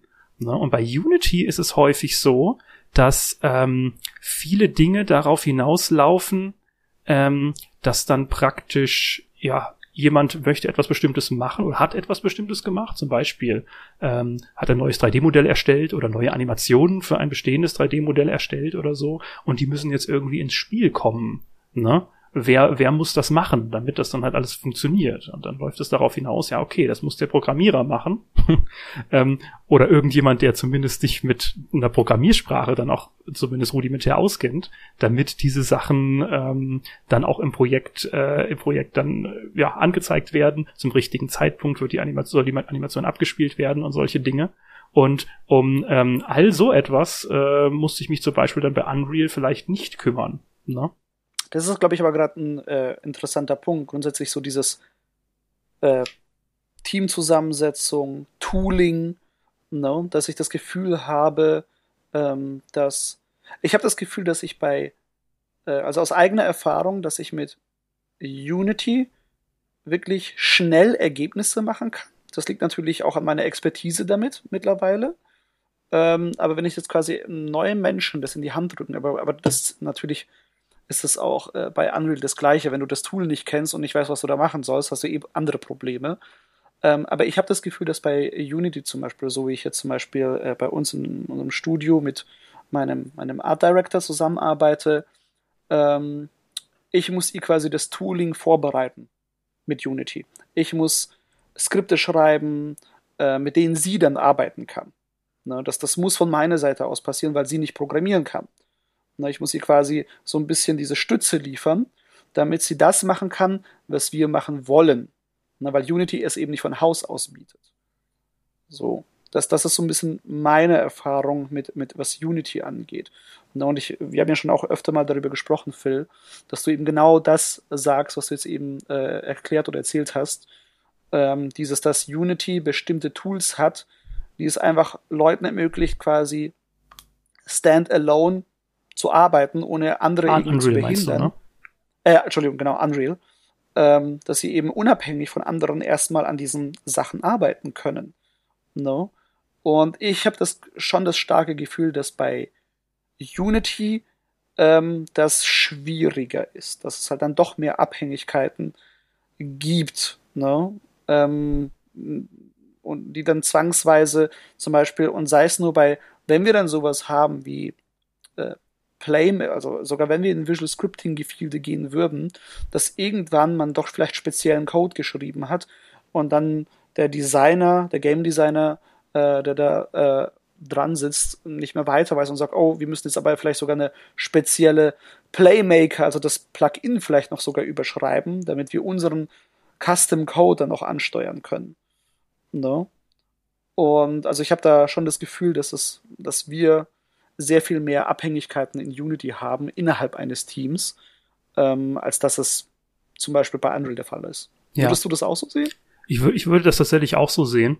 Ähm, dazu muss man natürlich sagen, in Unity, ähm, ich persönlich habe es äh, sehr viel einfacher empfunden, da neue Tools auch für zu schreiben und zu entwickeln. Absolut. Ja? Also die Einstiegshürde, um wirklich das zu machen, da also da eigene eigene ähm, Editor-Tools in Unreal zu entwickeln, ähm, die finde ich ist ziemlich hoch. Das ist auch übrigens so ein bisschen für mich der ähm, der Zeitpunkt gewesen. Ich hatte vorhin erwähnt, dass ich dass ich ungefähr anderthalb Jahre gebraucht habe, bis ich mich wirklich jetzt ähm, als als richtiger Unreal-Entwickler ähm, ähm, gesehen habe, weil das genau der Zeitpunkt war, wo ich dann wirklich auch in der Lage war, ein eigenes Editor-Tool äh, zu schreiben.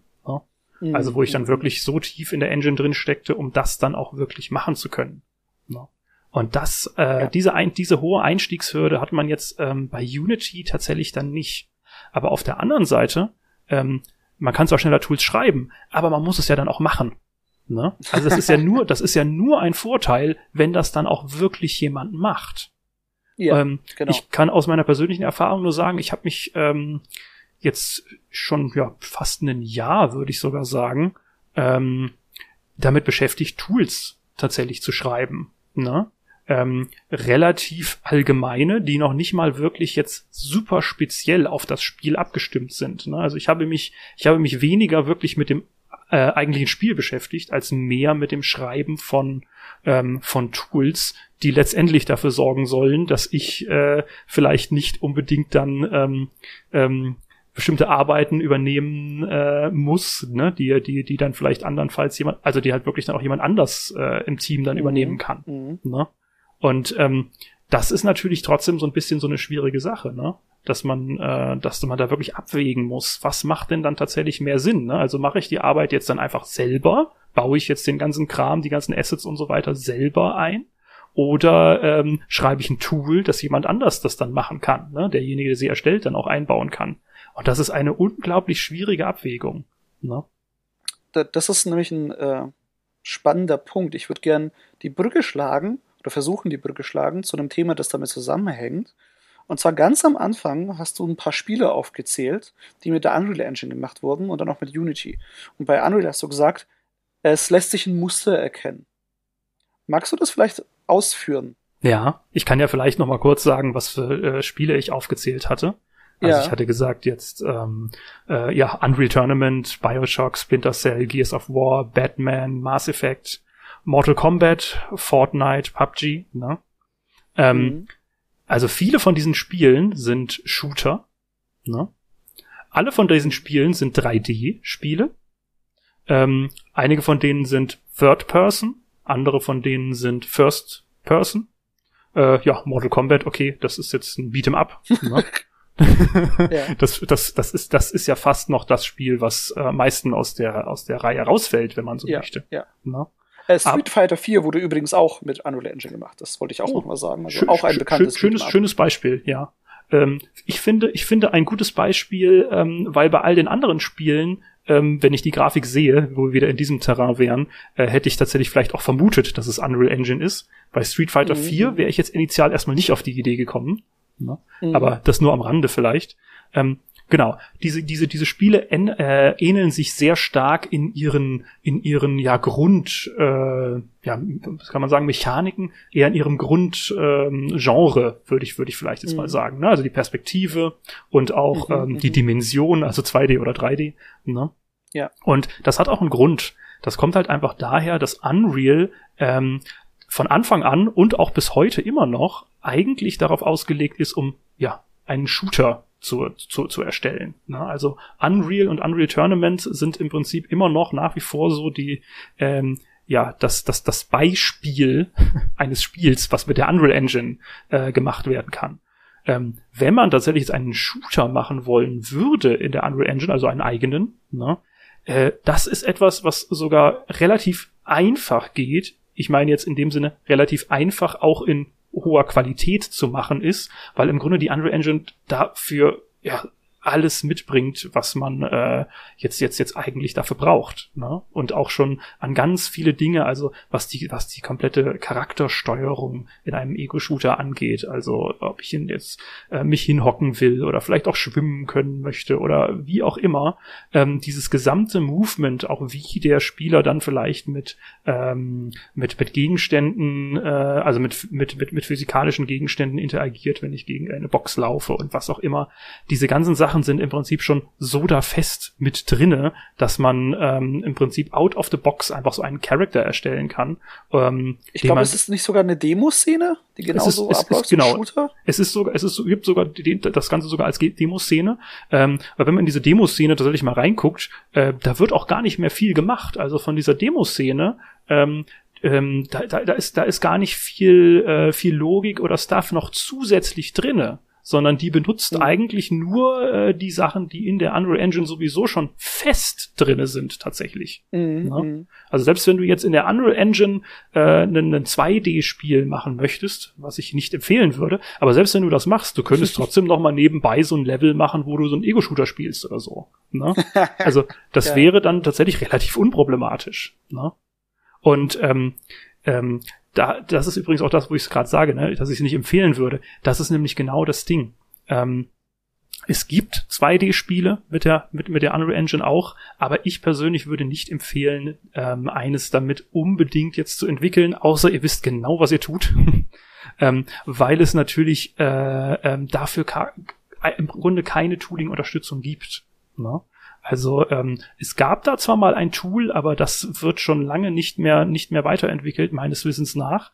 Und ähm, sonst ist es tatsächlich relativ schwierig, wo wir wieder bei diesem Ding wären. Man braucht sehr viel Erfahrung, um eigene Editor-Tools in der Unreal Engine zu schreiben. Sonst ist es halt relativ schwierig, dann etwas, ja, etwas Eigenes äh, da drin dann zu erzeugen, damit man halt eben so ein 2D-Spiel äh, tatsächlich machen könnte. Ne? Warum ich zu diesem, äh, warum ich nochmal quasi äh, dieses Thema aufgreifen wollte, war äh, genau im Zusammenhang mit dem Stichwort Tooling. Ne?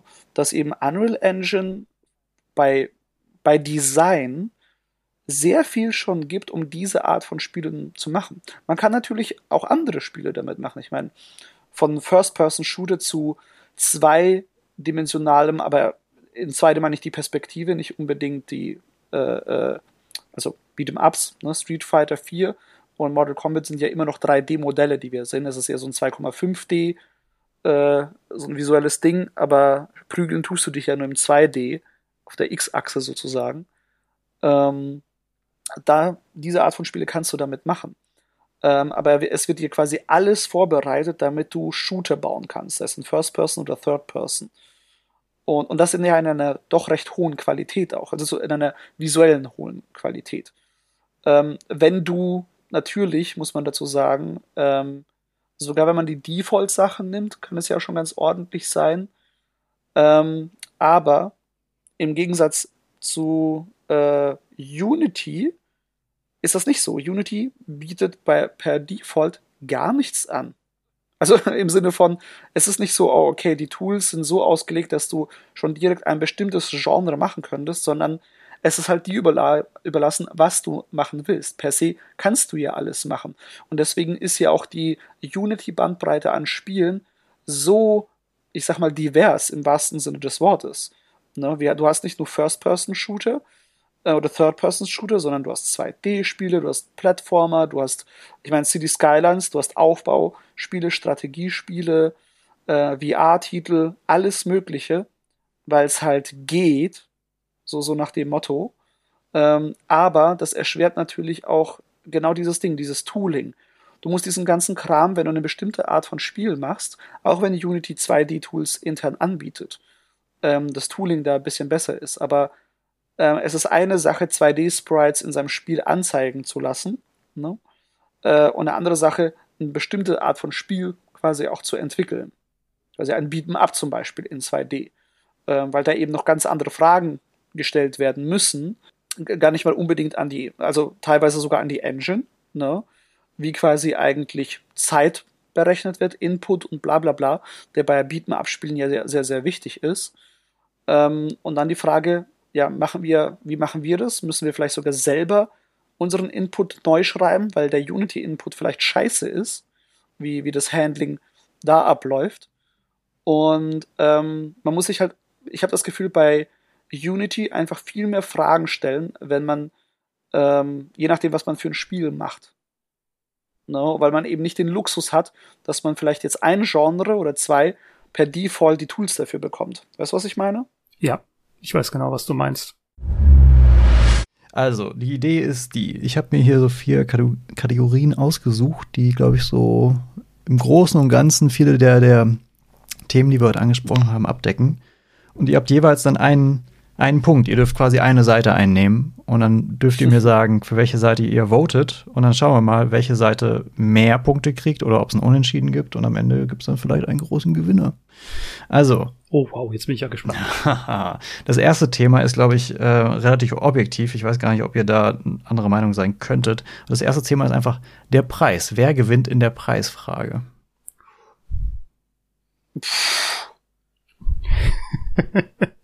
Uiuiui.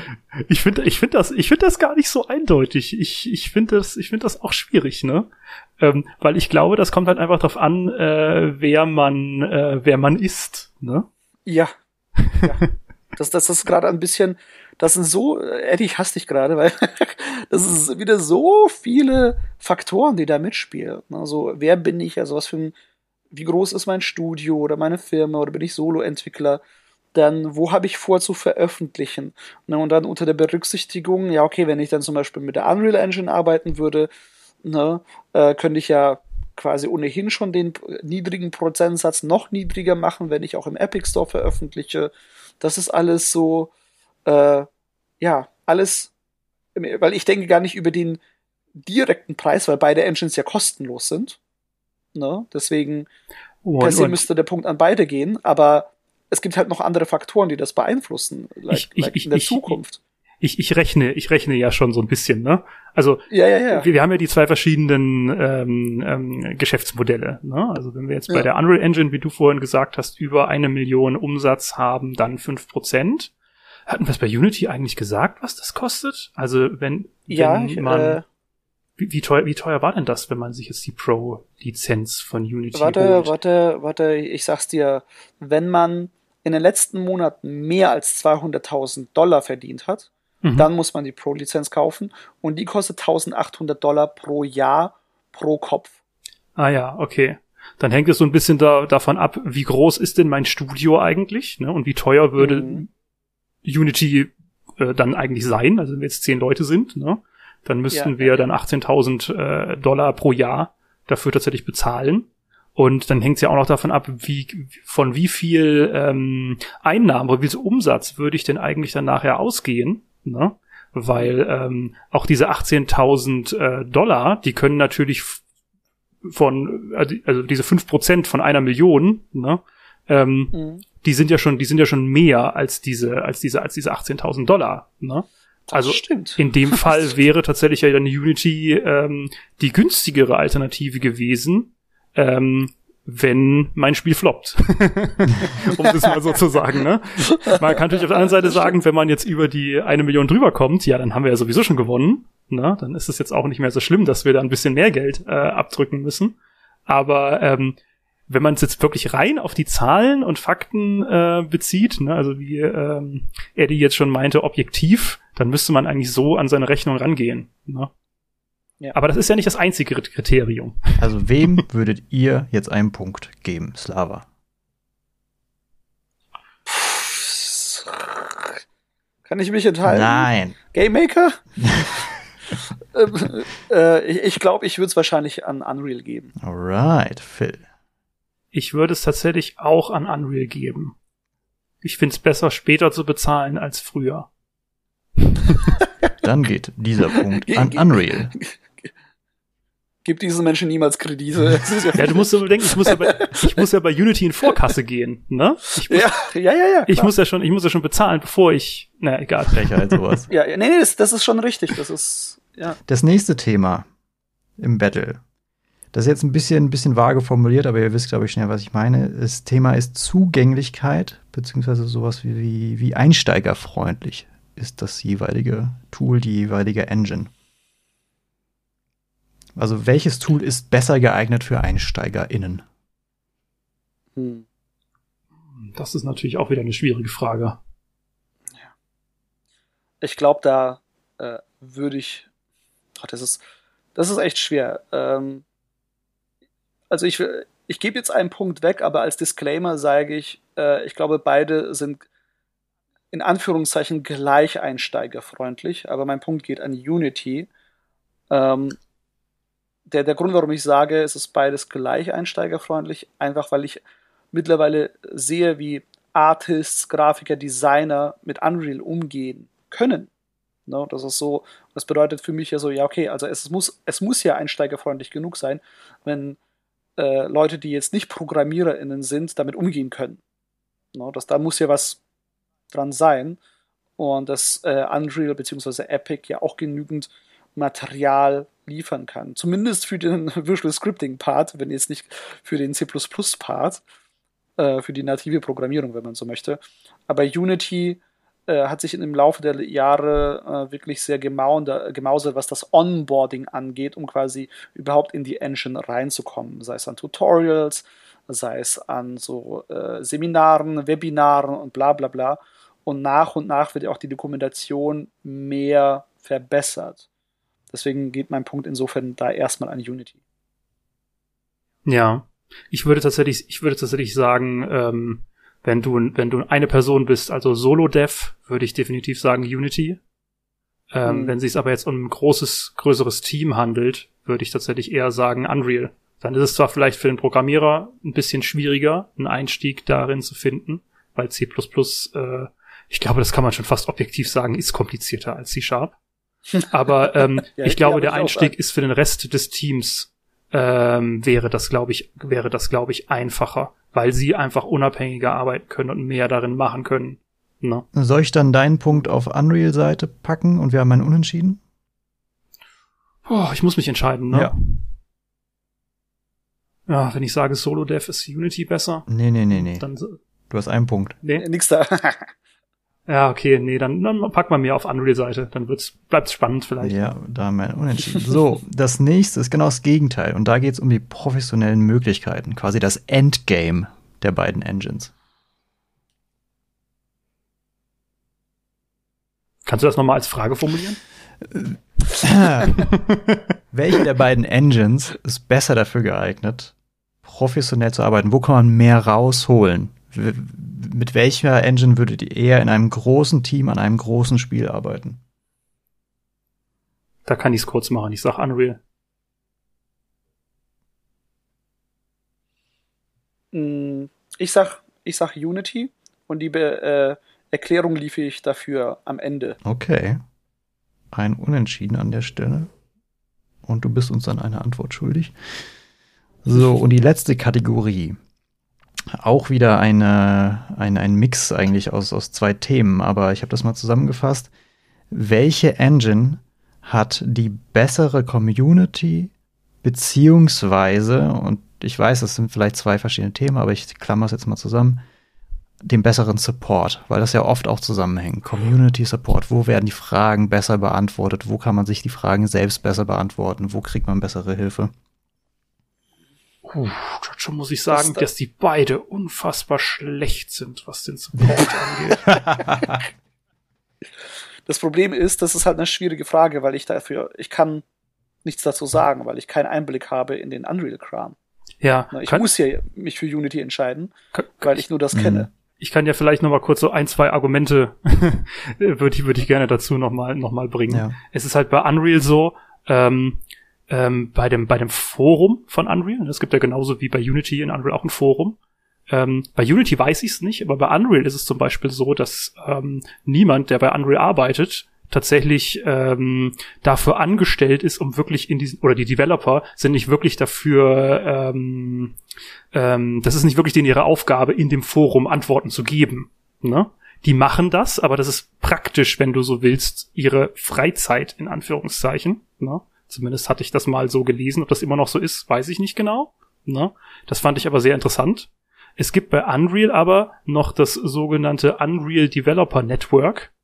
Da hast du aber als äh, Außenstehender nicht einfach so Zu Zugriff, sondern da kommst du nur rein, wenn deine Firma einen äh, ja entsprechenden Vertrag mit Epic äh, gestellt hat, äh, gemacht hat. Ne? Also irgendwie Sonderkonditionen für die Benutzung dieser Engine. Ne? Und dann kommst du in dieses Unreal Developer Network rein. Da ist der Support sehr gut. Ne? Aus, aus, aus, aus eigener Erfahrung auch. Ähm, bei Unity ist es ja zum Beispiel so, dass Unity, glaube ich, mittlerweile auch so, wie, wie nennen sie das? Paid Support oder irgend sowas? Ja, ja, genau. Also mit Unity Pro bekommst du äh, auch quasi so einen Zugriff zu so Menschen, die dir direkt, dich direkt unterstützen können. Genau, also so Support, wo du direkt Leute halt anschreiben kannst, ne, die dann dir helfen, deine Probleme zu lösen. Ne? Ähm, ich muss ehrlich gesagt sagen, für mich äh, hat sich, ich habe das nicht bis jetzt in Anspruch genommen oder so, aber für mich hat sich das eher so äh, ein bisschen so angehört, dass Unity versucht, aus dem Support irgendwie noch zusätzlich Kapital zu schlagen, was ich nicht so nicht so toll finde. Also so wirkte es zumindest auf mich von außen. Ähm, ja, deswegen für mich jetzt unglaublich schwierig, da eine Seite zu wählen, ne, was ich, was ich davon jetzt dann eigentlich äh, als besser, besser ansehen sollte. Wo habt ihr denn bessere bzw. schneller Infos bekommen, wenn ihr eine Frage hattet? Da geht es ja dann nicht nur um den professionellen Support, sondern auch darum, wo ist vielleicht die Com Community hilfreicher, ähm, größer. Da würde ich, da würde ich sagen halt Unity, aber nur, weil ich halt in Unreal dann eher an den Source Code geguckt habe, anstatt überhaupt mich mit der Community auseinanderzusetzen. Ne? Deswegen würde ich halt dann sagen äh, Unity. Ähm, ja, auch Unity. Äh, aber ich möchte da hier auch nochmal anführen, ich, äh, man kriegt, es kommt wirklich auf die Frage an. Ne? Weil da- das Problem an der Community ist, dass der Großteil der Leute äh, oder ein sehr großer Teil Amateure oder äh, Anfänger, Amateure ähm, sind oder Hobbyentwickler, die halt teilweise nicht so High-End-Kram machen. Mit High-End meine ich gar nicht jetzt die äh, Optik der Spiele, sondern teilweise wirklich mh, advanced äh, äh, Kram mit der Engine bestimmte Sachen coden möchten, die ein bisschen komplizierter oder gar komplexer sind. Ähm, weil die Leute hängen meistens nicht in den Foren ab und beantworten Fragen, sondern die arbeiten an ihren eigenen Kram oder für irgendwelche Firmen. Und es ist sehr schwer ähm, für bestimmte Probleme Antworten zu finden. Also wirklich so krassere Sachen, die man machen möchte. Und da ist es dann, dann hofft man immer darauf, dass irgendjemand von Unity kommt und einem das erklärt oder hilft. Ähm, wenn, wenn man bestimmte Methoden aufruft und einfach den genauen Kontext nicht kennt, weil er scheiße dokumentiert ist oder gar nicht dokumentiert ist äh, und es einfach nicht klar ist, was damit gemacht werden kann. Ähm, das ist auch so ein Thema, wo Phil und ich auch gerne mal witzeln, dass dann garantiert irgendeiner kommt, irgendein User und sagt, warum willst du das eigentlich machen? ähm, weil das Verständnis auch meistens dafür fehlt. Und da bin ich immer so, ich, ich habe schon meine Gründe. Ich, die Frage ist ja meistens auch nicht gemeint, aber da muss man sich erstmal erklären, anstatt dass das Problem wirklich angegangen wird.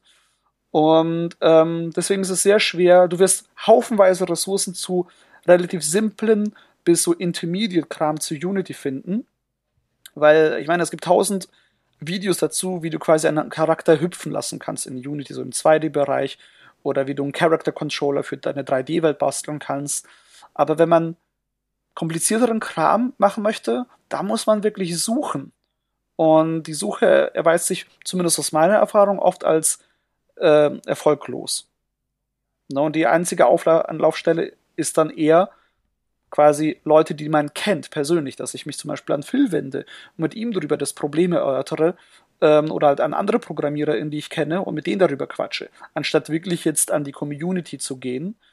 Ähm, ja, das, das wollte ich nur noch mal loswerden. Ja, ich merke schon, das ist auf jeden Fall, also der Podcast entwickelt sich immer mehr zu, zu deiner Plattform, zu so einer Art Therapiesitzung, um deine Gaming-Probleme anzusprechen. Und ich bin gern da, ich habe gern das offene Ohr, ich rede auch wirklich gern mit dir drüber, also gar kein Problem. Das, das ist gut. Das ist Wenn, gut. Aber war das jetzt die letzte das Kategorie? Das war die letzte Kategorie und überraschenderweise haben wir jetzt okay. ein Unentschieden, wenn ich das richtig gezählt ah. habe, haben wir ein Unentschieden. Äh, beim Preis hat Unreal gewonnen. Zugänglichkeit, Einsteigerfreundlichkeit habt ihr jeweils äh, beiden einen Punkt gegeben. Das gleiche dann auf der, auf der professionellen Ebene und jetzt beim Thema Community Support, Hilfestellung hat tatsächlich Unity mhm. ähm, zwei Punkte bekommen. Dadurch äh, haben beide jeweils gleich viele Punkte. Und ähm, es ist genauso kompliziert, wie ich mir vorgestellt habe. Es gibt für beide Gründe und irgendwie bei jedem Thema war der immer zögerlich. Und das zeigt ja letztlich, es ist ähm, Geschmackssache. Ja? Und da will ich dich erstmal fragen, was du noch sagen wolltest, Slava, und dann wollte ich euch noch mal so allgemein fragen, was ist denn jetzt eigentlich das Tool eurer Wahl und wie wird es in Zukunft für euch aussehen? Genau, das, das nämlich wollte ich mich ansprechen, genau dieses Thema. Ähm, das, das, das ist jetzt alles so natürlich sehr plakativ von wegen, das war ja auch Absicht, ne, als Clickbait, sozusagen Unreal versus Unity. Endlich lösen wir den Kampf so nach dem Motto. Aber das ist natürlich auch Quatsch, meiner Meinung nach, weil, weil ich kenne halt so viele, äh, damals auch noch teilweise, ich bin ja auch äh, Dozierender an einer privaten Uni und gebe ja Unterricht für Game Programming und hin und wieder bekomme ich da auch mal immer wieder so mit, wie einige sagen, ah, schauen wir uns eigentlich auch Unreal Engine an, die ist ja geiler und so nach dem Motto und bla. Und das ist immer so, ähm, ich, äh, ich akzeptiere, ich nehme das wahr, ich akzeptiere das auch und äh, sehe da ja auch den Appeal, aber am Ende des Tages ist es auch so, ähm, dass ich diese ganzen Kämpfe von Engines auch nur müde belächeln kann, weil das für mich auch so die gleiche Kerbe schlägt wie so Console, Console Wars, so PS5 ist besser als Xbox, äh, Series X und was weiß ich was, weil am Ende des Tages sind es auch nur Tools. No? Und wenn ich quasi, zum Beispiel, wenn ich einen First-Person- oder Third-Person-Shooter machen möchte, würde ich wahrscheinlich die Unreal hernehmen, obwohl ich schon so viel Erfahrung mit Unity habe. No? Ähm, aber zum Beispiel jetzt für uns war es klar, äh, unser nächstes Spiel, das wir machen, ist weiterhin, äh, es ist ein 2D-Spiel. Das war für uns klar, weil wir uns da mittlerweile die Expertise so ein bisschen aufgebaut haben oder, oder unser Skillset aufgebaut haben. Äh, über Jahre hinweg haben wir jetzt mit dieser Engine äh, gearbeitet ähm, am Ende, äh, worauf ich hinaus will, ist es für mich auch eine, eine Kostenfrage. Nicht nur Geld, sondern auch dieser zeitliche Aufwand. Äh, zum Beispiel Phil hat gerade gesagt, es hat ihn eineinhalb Jahre gedauert, bis er für sich äh, quasi gesagt hat, ich bin jetzt proficient enough in dieser Engine. Eineinhalb Jahre ist verdammt viel Zeit in der Games-Industrie. In dieser Zeit könnte man schon von einem Projekt zum anderen geschickt worden sein äh, oder vielleicht sogar mehrfach den Arbeitgeber gewechselt haben im blödsten Fall. Und ähm, deswegen ist es halt so eine Sache, wenn man so lange an einem Stück mit einer Engine gearbeitet hat, ähm, ist das sehr, sehr, sehr, sehr viel wert. Und ich habe jetzt jahrelange Unity-Erfahrung gehabt und so lange für mich, also ich habe jetzt mir gesagt, wenn in Unreal 5 bessere 2D-Tools kommen sollten, dann liebäugle ich schon damit.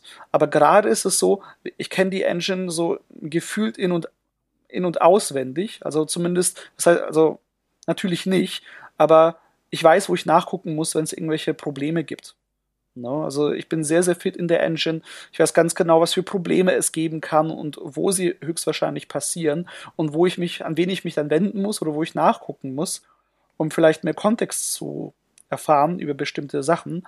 Und das ist ja sehr viel wert. Dieses Wissen ist ja einfach sehr, sehr, sehr viel wert. Das bedeutet, ich weiß auch schon ganz genau, worauf ich achten muss, wenn ich dieses oder diese bestimmte Art von Spiele machen wollen würde. Deswegen ähm, für mich ist einfach am Ende des Tages muss man einfach abwägen, was kann man. Also das ist, glaube ich, einer der größten Punkte, die man als Dev in, äh, äh, sich fragen muss. Was sind eigentlich unsere Skills? Mit welchen Tools kennen wir uns aus? Und lohnt es sich mit diesen Tools überhaupt weiterzuarbeiten oder steigen wir auf was anderes um? Und mit Tools meine ich jetzt nicht nur die Engine selbst, sondern vielleicht auch das Tooling, das man sich für ähm, die Engine erarbeitet hat. Ne, ich meine zum Beispiel, Phil weiß es ganz genau, als wir an Sir Ezot gearbeitet haben, haben wir auch bestimmte Systeme für dieses Spiel gemacht, dass man aber auch für andere Spiele gut umfunktionieren kann. Und da ist die Frage, kriegen wir das genauso hin in einer anderen Engine? Weil da muss man sich auch wieder in die Engine einarbeiten. Da muss gucken, geht das überhaupt so? Kriegen wir überhaupt die äh, Abhängigkeiten so hin oder die Unabhängigkeiten? Und das ist einfach eine Sache, die auch manchmal sehr zeitintensiv oder kostspielig sein kann, überhaupt andere Tools zu evaluieren. Ähm, Schaden tut's natürlich nie, weil es halt auch wichtig ist, je nachdem, was man für ein Projekt angehen möchte. Aber am Ende des Tages sage ich, so mein Fazit, äh, Unity versus Unreal ist gar nicht die Frage, sondern die Frage sollte eher sein, was will man eigentlich machen? Und anhand äh, der, dieser großen Frage das Ganze in kleine Fragen auftrennen und daran einfach entscheiden, welche Tools man denn am Ende des Tages Du benutzt. alter Diplomat, aber was benutzt du denn jetzt am Ende? Einfach Unity, oder? Ich benutze erstmal, also für unser äh, nächstes Projekt, Unity und gerade sehe ich mich das auch nicht ändern. Wenn nichts Besseres ja. kommt. Und ich wünsche mir, dass was Besseres kommt. So, Phil. Äh, ja, ich hatte es ja am Anfang schon mal erwähnt. Wir benutzen jetzt bei Osmotic Studios auch ähm, Unity momentan. Ähm, wir haben ja jetzt auch schon fast etwa, nicht ganz ein Jahr her, ein äh, neues Projekt angefangen. Und ähm, ich hatte tatsächlich so ein bisschen gepusht, dass wir ähm, innerhalb der Firma äh, zumindest mal eine Debatte führen, ob wir äh, tatsächlich äh, Unity benutzen wie vorher oder äh, vielleicht auf die Unreal Engine umsteigen. Ne? Ähm, letztendlich ist man aber natürlich nicht alleine, der diese Entscheidung dann, äh, dann treffen kann. Ne? Und äh, man kann auch hinterher natürlich immer äh, sehr schlecht sagen, ob eine Entscheidung die richtige war oder nicht. Ne? Wir haben uns dann letztendlich für Unity entschieden, auch mit äh, ja einer ähnlichen Argumentation ähm, wie jetzt von Slava auch. Also die Erfahrung ähm, der anderen Leute im Team war natürlich dann äh, lag natürlich dann bei Unity und und eben nicht bei Unreal. Und ähm, deswegen hat man natürlich dann auch wenig ähm, oder ich sag mal so, man hat natürlich immer ein Risiko, wenn man dann äh, sich mit was Neuem beschäftigt, weil man ja nicht genau weiß äh, oder auf was anderes umsteigt, weil man vielleicht dann nicht, noch nicht so genau weiß, ob es denn jetzt wirklich dafür geeignet ist für das Spiel, was man halt machen will. Ne? Und würdest du ähm, persönlich in Zukunft Unreal benutzen oder dann jetzt du meinst, auch? wenn es meine, wenn es, wenn es meine Entscheidung wäre? Ja. Ich würde es natürlich von dem Spiel abhängig machen, was ich, was ich entwickle. Ne? Ich kann allerdings nur sagen, dass ich jetzt in Unity ähm, ja sehr, sehr, sehr viel Zeit auf Toolentwicklung äh, aufwende, ähm, was ich bei Unreal tatsächlich in der Form nicht gemacht hätte. Ne? Das ist auf jeden Fall etwas, was, äh, was mir selber dann auch aufgefallen ist. Aber äh, ich finde das gut, dass du, du, du sagst, ich habe das so ein bisschen gepusht, diese Debatte, ähm, ich finde, das sollte auf jeden Fall drin sein, dass man zumindest quasi im Team darüber spricht, äh, wenn man ein neues Projekt angeht, so nach dem Motto, mit was arbeiten wir jetzt eigentlich, anstatt quasi das Totschlagargument zu nehmen, ja, wir haben schon immer darin gearbeitet, wir machen das jetzt einfach weiter äh, und wirklich auch mal zu schauen, lohnt sich das? Können wir nicht unsere Arbeitsprozesse vielleicht mit diesem Tool optimieren? Vielleicht ist es ja wirklich angenehmer, wenn wir statt die Unity Unreal Engine äh, benutzen oder andersrum, je nachdem, was es halt am Ende für ein Projekt ist. Genau ja, wie du genau. jetzt zum Beispiel gesagt hast, du empfiehlst niemanden, in Unreal ein 2D-Spiel zu machen. Ne, weil das Tooling einfach dafür nicht ausgelegt ist oder sehr, sehr schlecht ist oder gar nicht mehr so richtig supported wird. Ne, weil dann, das ist so, warum sollte ich quasi versuchen, dann mit einem Messer einen Baum zu fällen, ähm, wenn ich in Unity oder GameMaker anderen Tools, die mir ein 2D-Spiel oder diese 2D-Funktionalitäten bieten, viel, viel, viel angenehmer machen kann. No? Aber das ist ja auch nur so dann ein Aspekt. Vielleicht sind die anderen Aspekte von dem Spiel, die man damit machen will, wieder scheiße. Und es wäre doch vielleicht sogar einfacher, das 2D-Projekt, wie man es halt im Kopf hat, mit Unreal zu machen, ähm, weil man bestimmte andere Features der Engines ausnutzen möchte. Ja, ne? das ist zum Beispiel. Deswegen, deswegen Nee, äh, sag an, sag an. Es ist zum Beispiel so, wenn man jetzt ein ähm, sehr interface-lastiges Spiel machen wollen würde, ne? also wo es im Prinzip gar nicht so richtig um äh, einen Grafik-View geht, sondern man, man bewegt sich eigentlich nur durch ein grafisches User-Interface die ganze Zeit, äh, würde ich sogar wieder Unreal empfehlen, ne? auch wenn mhm. es eigentlich die 3D-Engine ist. Aber da äh, gilt wieder das, äh, das, das, das, das, Tool, um äh, damit grafische User Interfaces zu erstellen, ist halt wieder äh, sehr gut ausgereift. Ne? Und in ähm, ja, Unity ist es wieder etwas, was eher so wirkt, es ist, ist on top ne? aufgesetzt. Und ähm, ja, es ist immer so ein bisschen eine schwierige Geschichte dabei. Aber ja, wir dürfen gespannt bleiben, wie sich beide Engines weiterentwickeln. Da passiert ja sehr viel in letzter Zeit. Da gibt es auch wieder coole Neuankündigungen. Wir beobachten es weiter und wenn es was Interessantes gibt, werden wir vielleicht wieder eine Episode dafür widmen und dann können wir wieder Phil einladen, worauf ich mich schon sehr freue. An der Stelle schon mal danke, Phil, dass du da warst und deine Weisheiten geteilt hast. Welche Weisheiten, aber ich bin sehr gerne dabei gewesen. Großer Fan ne, des Podcasts. ähm, ja, auf, auf jeden Fall von mir auch nochmal äh, herzlichen Dank, dass du dir die Zeit genommen hast. Laut Uhr sind es fast zwei Stunden jetzt, scheiße. Aber wir, wir, wir mussten auch sehr viel besprechen. Wir müssen auch wirklich sehr viel auspacken jetzt. Und Betonung auf muss. ja, genau das. Genau ähm, das. Aber jetzt eine letzte Frage noch an Andy. Du hast jetzt uns gehört. Wie sieht es bei dir aus? Welches Tool benutzt du jetzt? Genau, haben wir dich überzeugt, haben wir dich überzeugt. Ganz, ganz ehrlich, als du mit der mit dem Visual Scripting von Unreal angefangen hast, dann wurde ich sehr hellhörig, weil ich echt, ähm, ich habe vor kurzem wieder Unity installiert mit der Idee, da ein bisschen mal mit dem Playmaker rumzuspielen, was ja genau das gleiche ist von der Idee her, ähm, um so eine Art Basis zu haben, um dann dafür zu entwickeln. Aber da jetzt Unreal auch sowas hat, naja, am Ende des Tages mache ich 2D-Spiele, also ja, fällt das auch schon wieder flach. Ja. Ich bleib beim ja, Game Maker. Das fällt wieder flach. ist, das dann die, ist das dann die nächste Episode? Game Maker versus the World oder so? Oh yes, I like this one. Ja, da, da, da bin ich halt nicht da. Da kann Eddie gern alleine reden. das machen wir mal so. Äh, ich mache dann die Solo-Ausgabe. Äh, und ihr wundert euch dann, wenn dann so eine extra coole Folge rauskommt. Ohne Gäste. Das ist der nächste logische Schritt. Ähm, zum Abschluss sagen wir immer, wo man uns so findet. Äh, findet man dich denn irgendwo, Phil, online? Äh, nee, lass mal. Lass mal, gut. Ansonsten ähm, sollte man wahrscheinlich sich die Spiele von Osmotic anschauen. Ähm, man sollte sich auf jeden Fall Sir Iselot noch mal anschauen. Und ja. äh, genau, mich findet man auf Twitter unter ede unterstrich. Mich gibt's auch, auch auf Twitter unter @slavadeisling. Und es gibt noch apropos Games Pod auf Twitter. Und äh, wie immer findet man alle Folgen auch unter apropos games.de. Und wir bedanken uns noch bei unserem äh, talentierten Musiker Jan-Helge Schnöbbe, der uns diese schöne Titelmelodie äh, gebastelt hat, die wir gleich nochmal hören werden. Alles klar, insofern danke fürs Zuhören. Danke nochmal an unseren Gast Philipp und bis zum, nächsten, bis zum nächsten Podcast. Macht's gut. Ciao.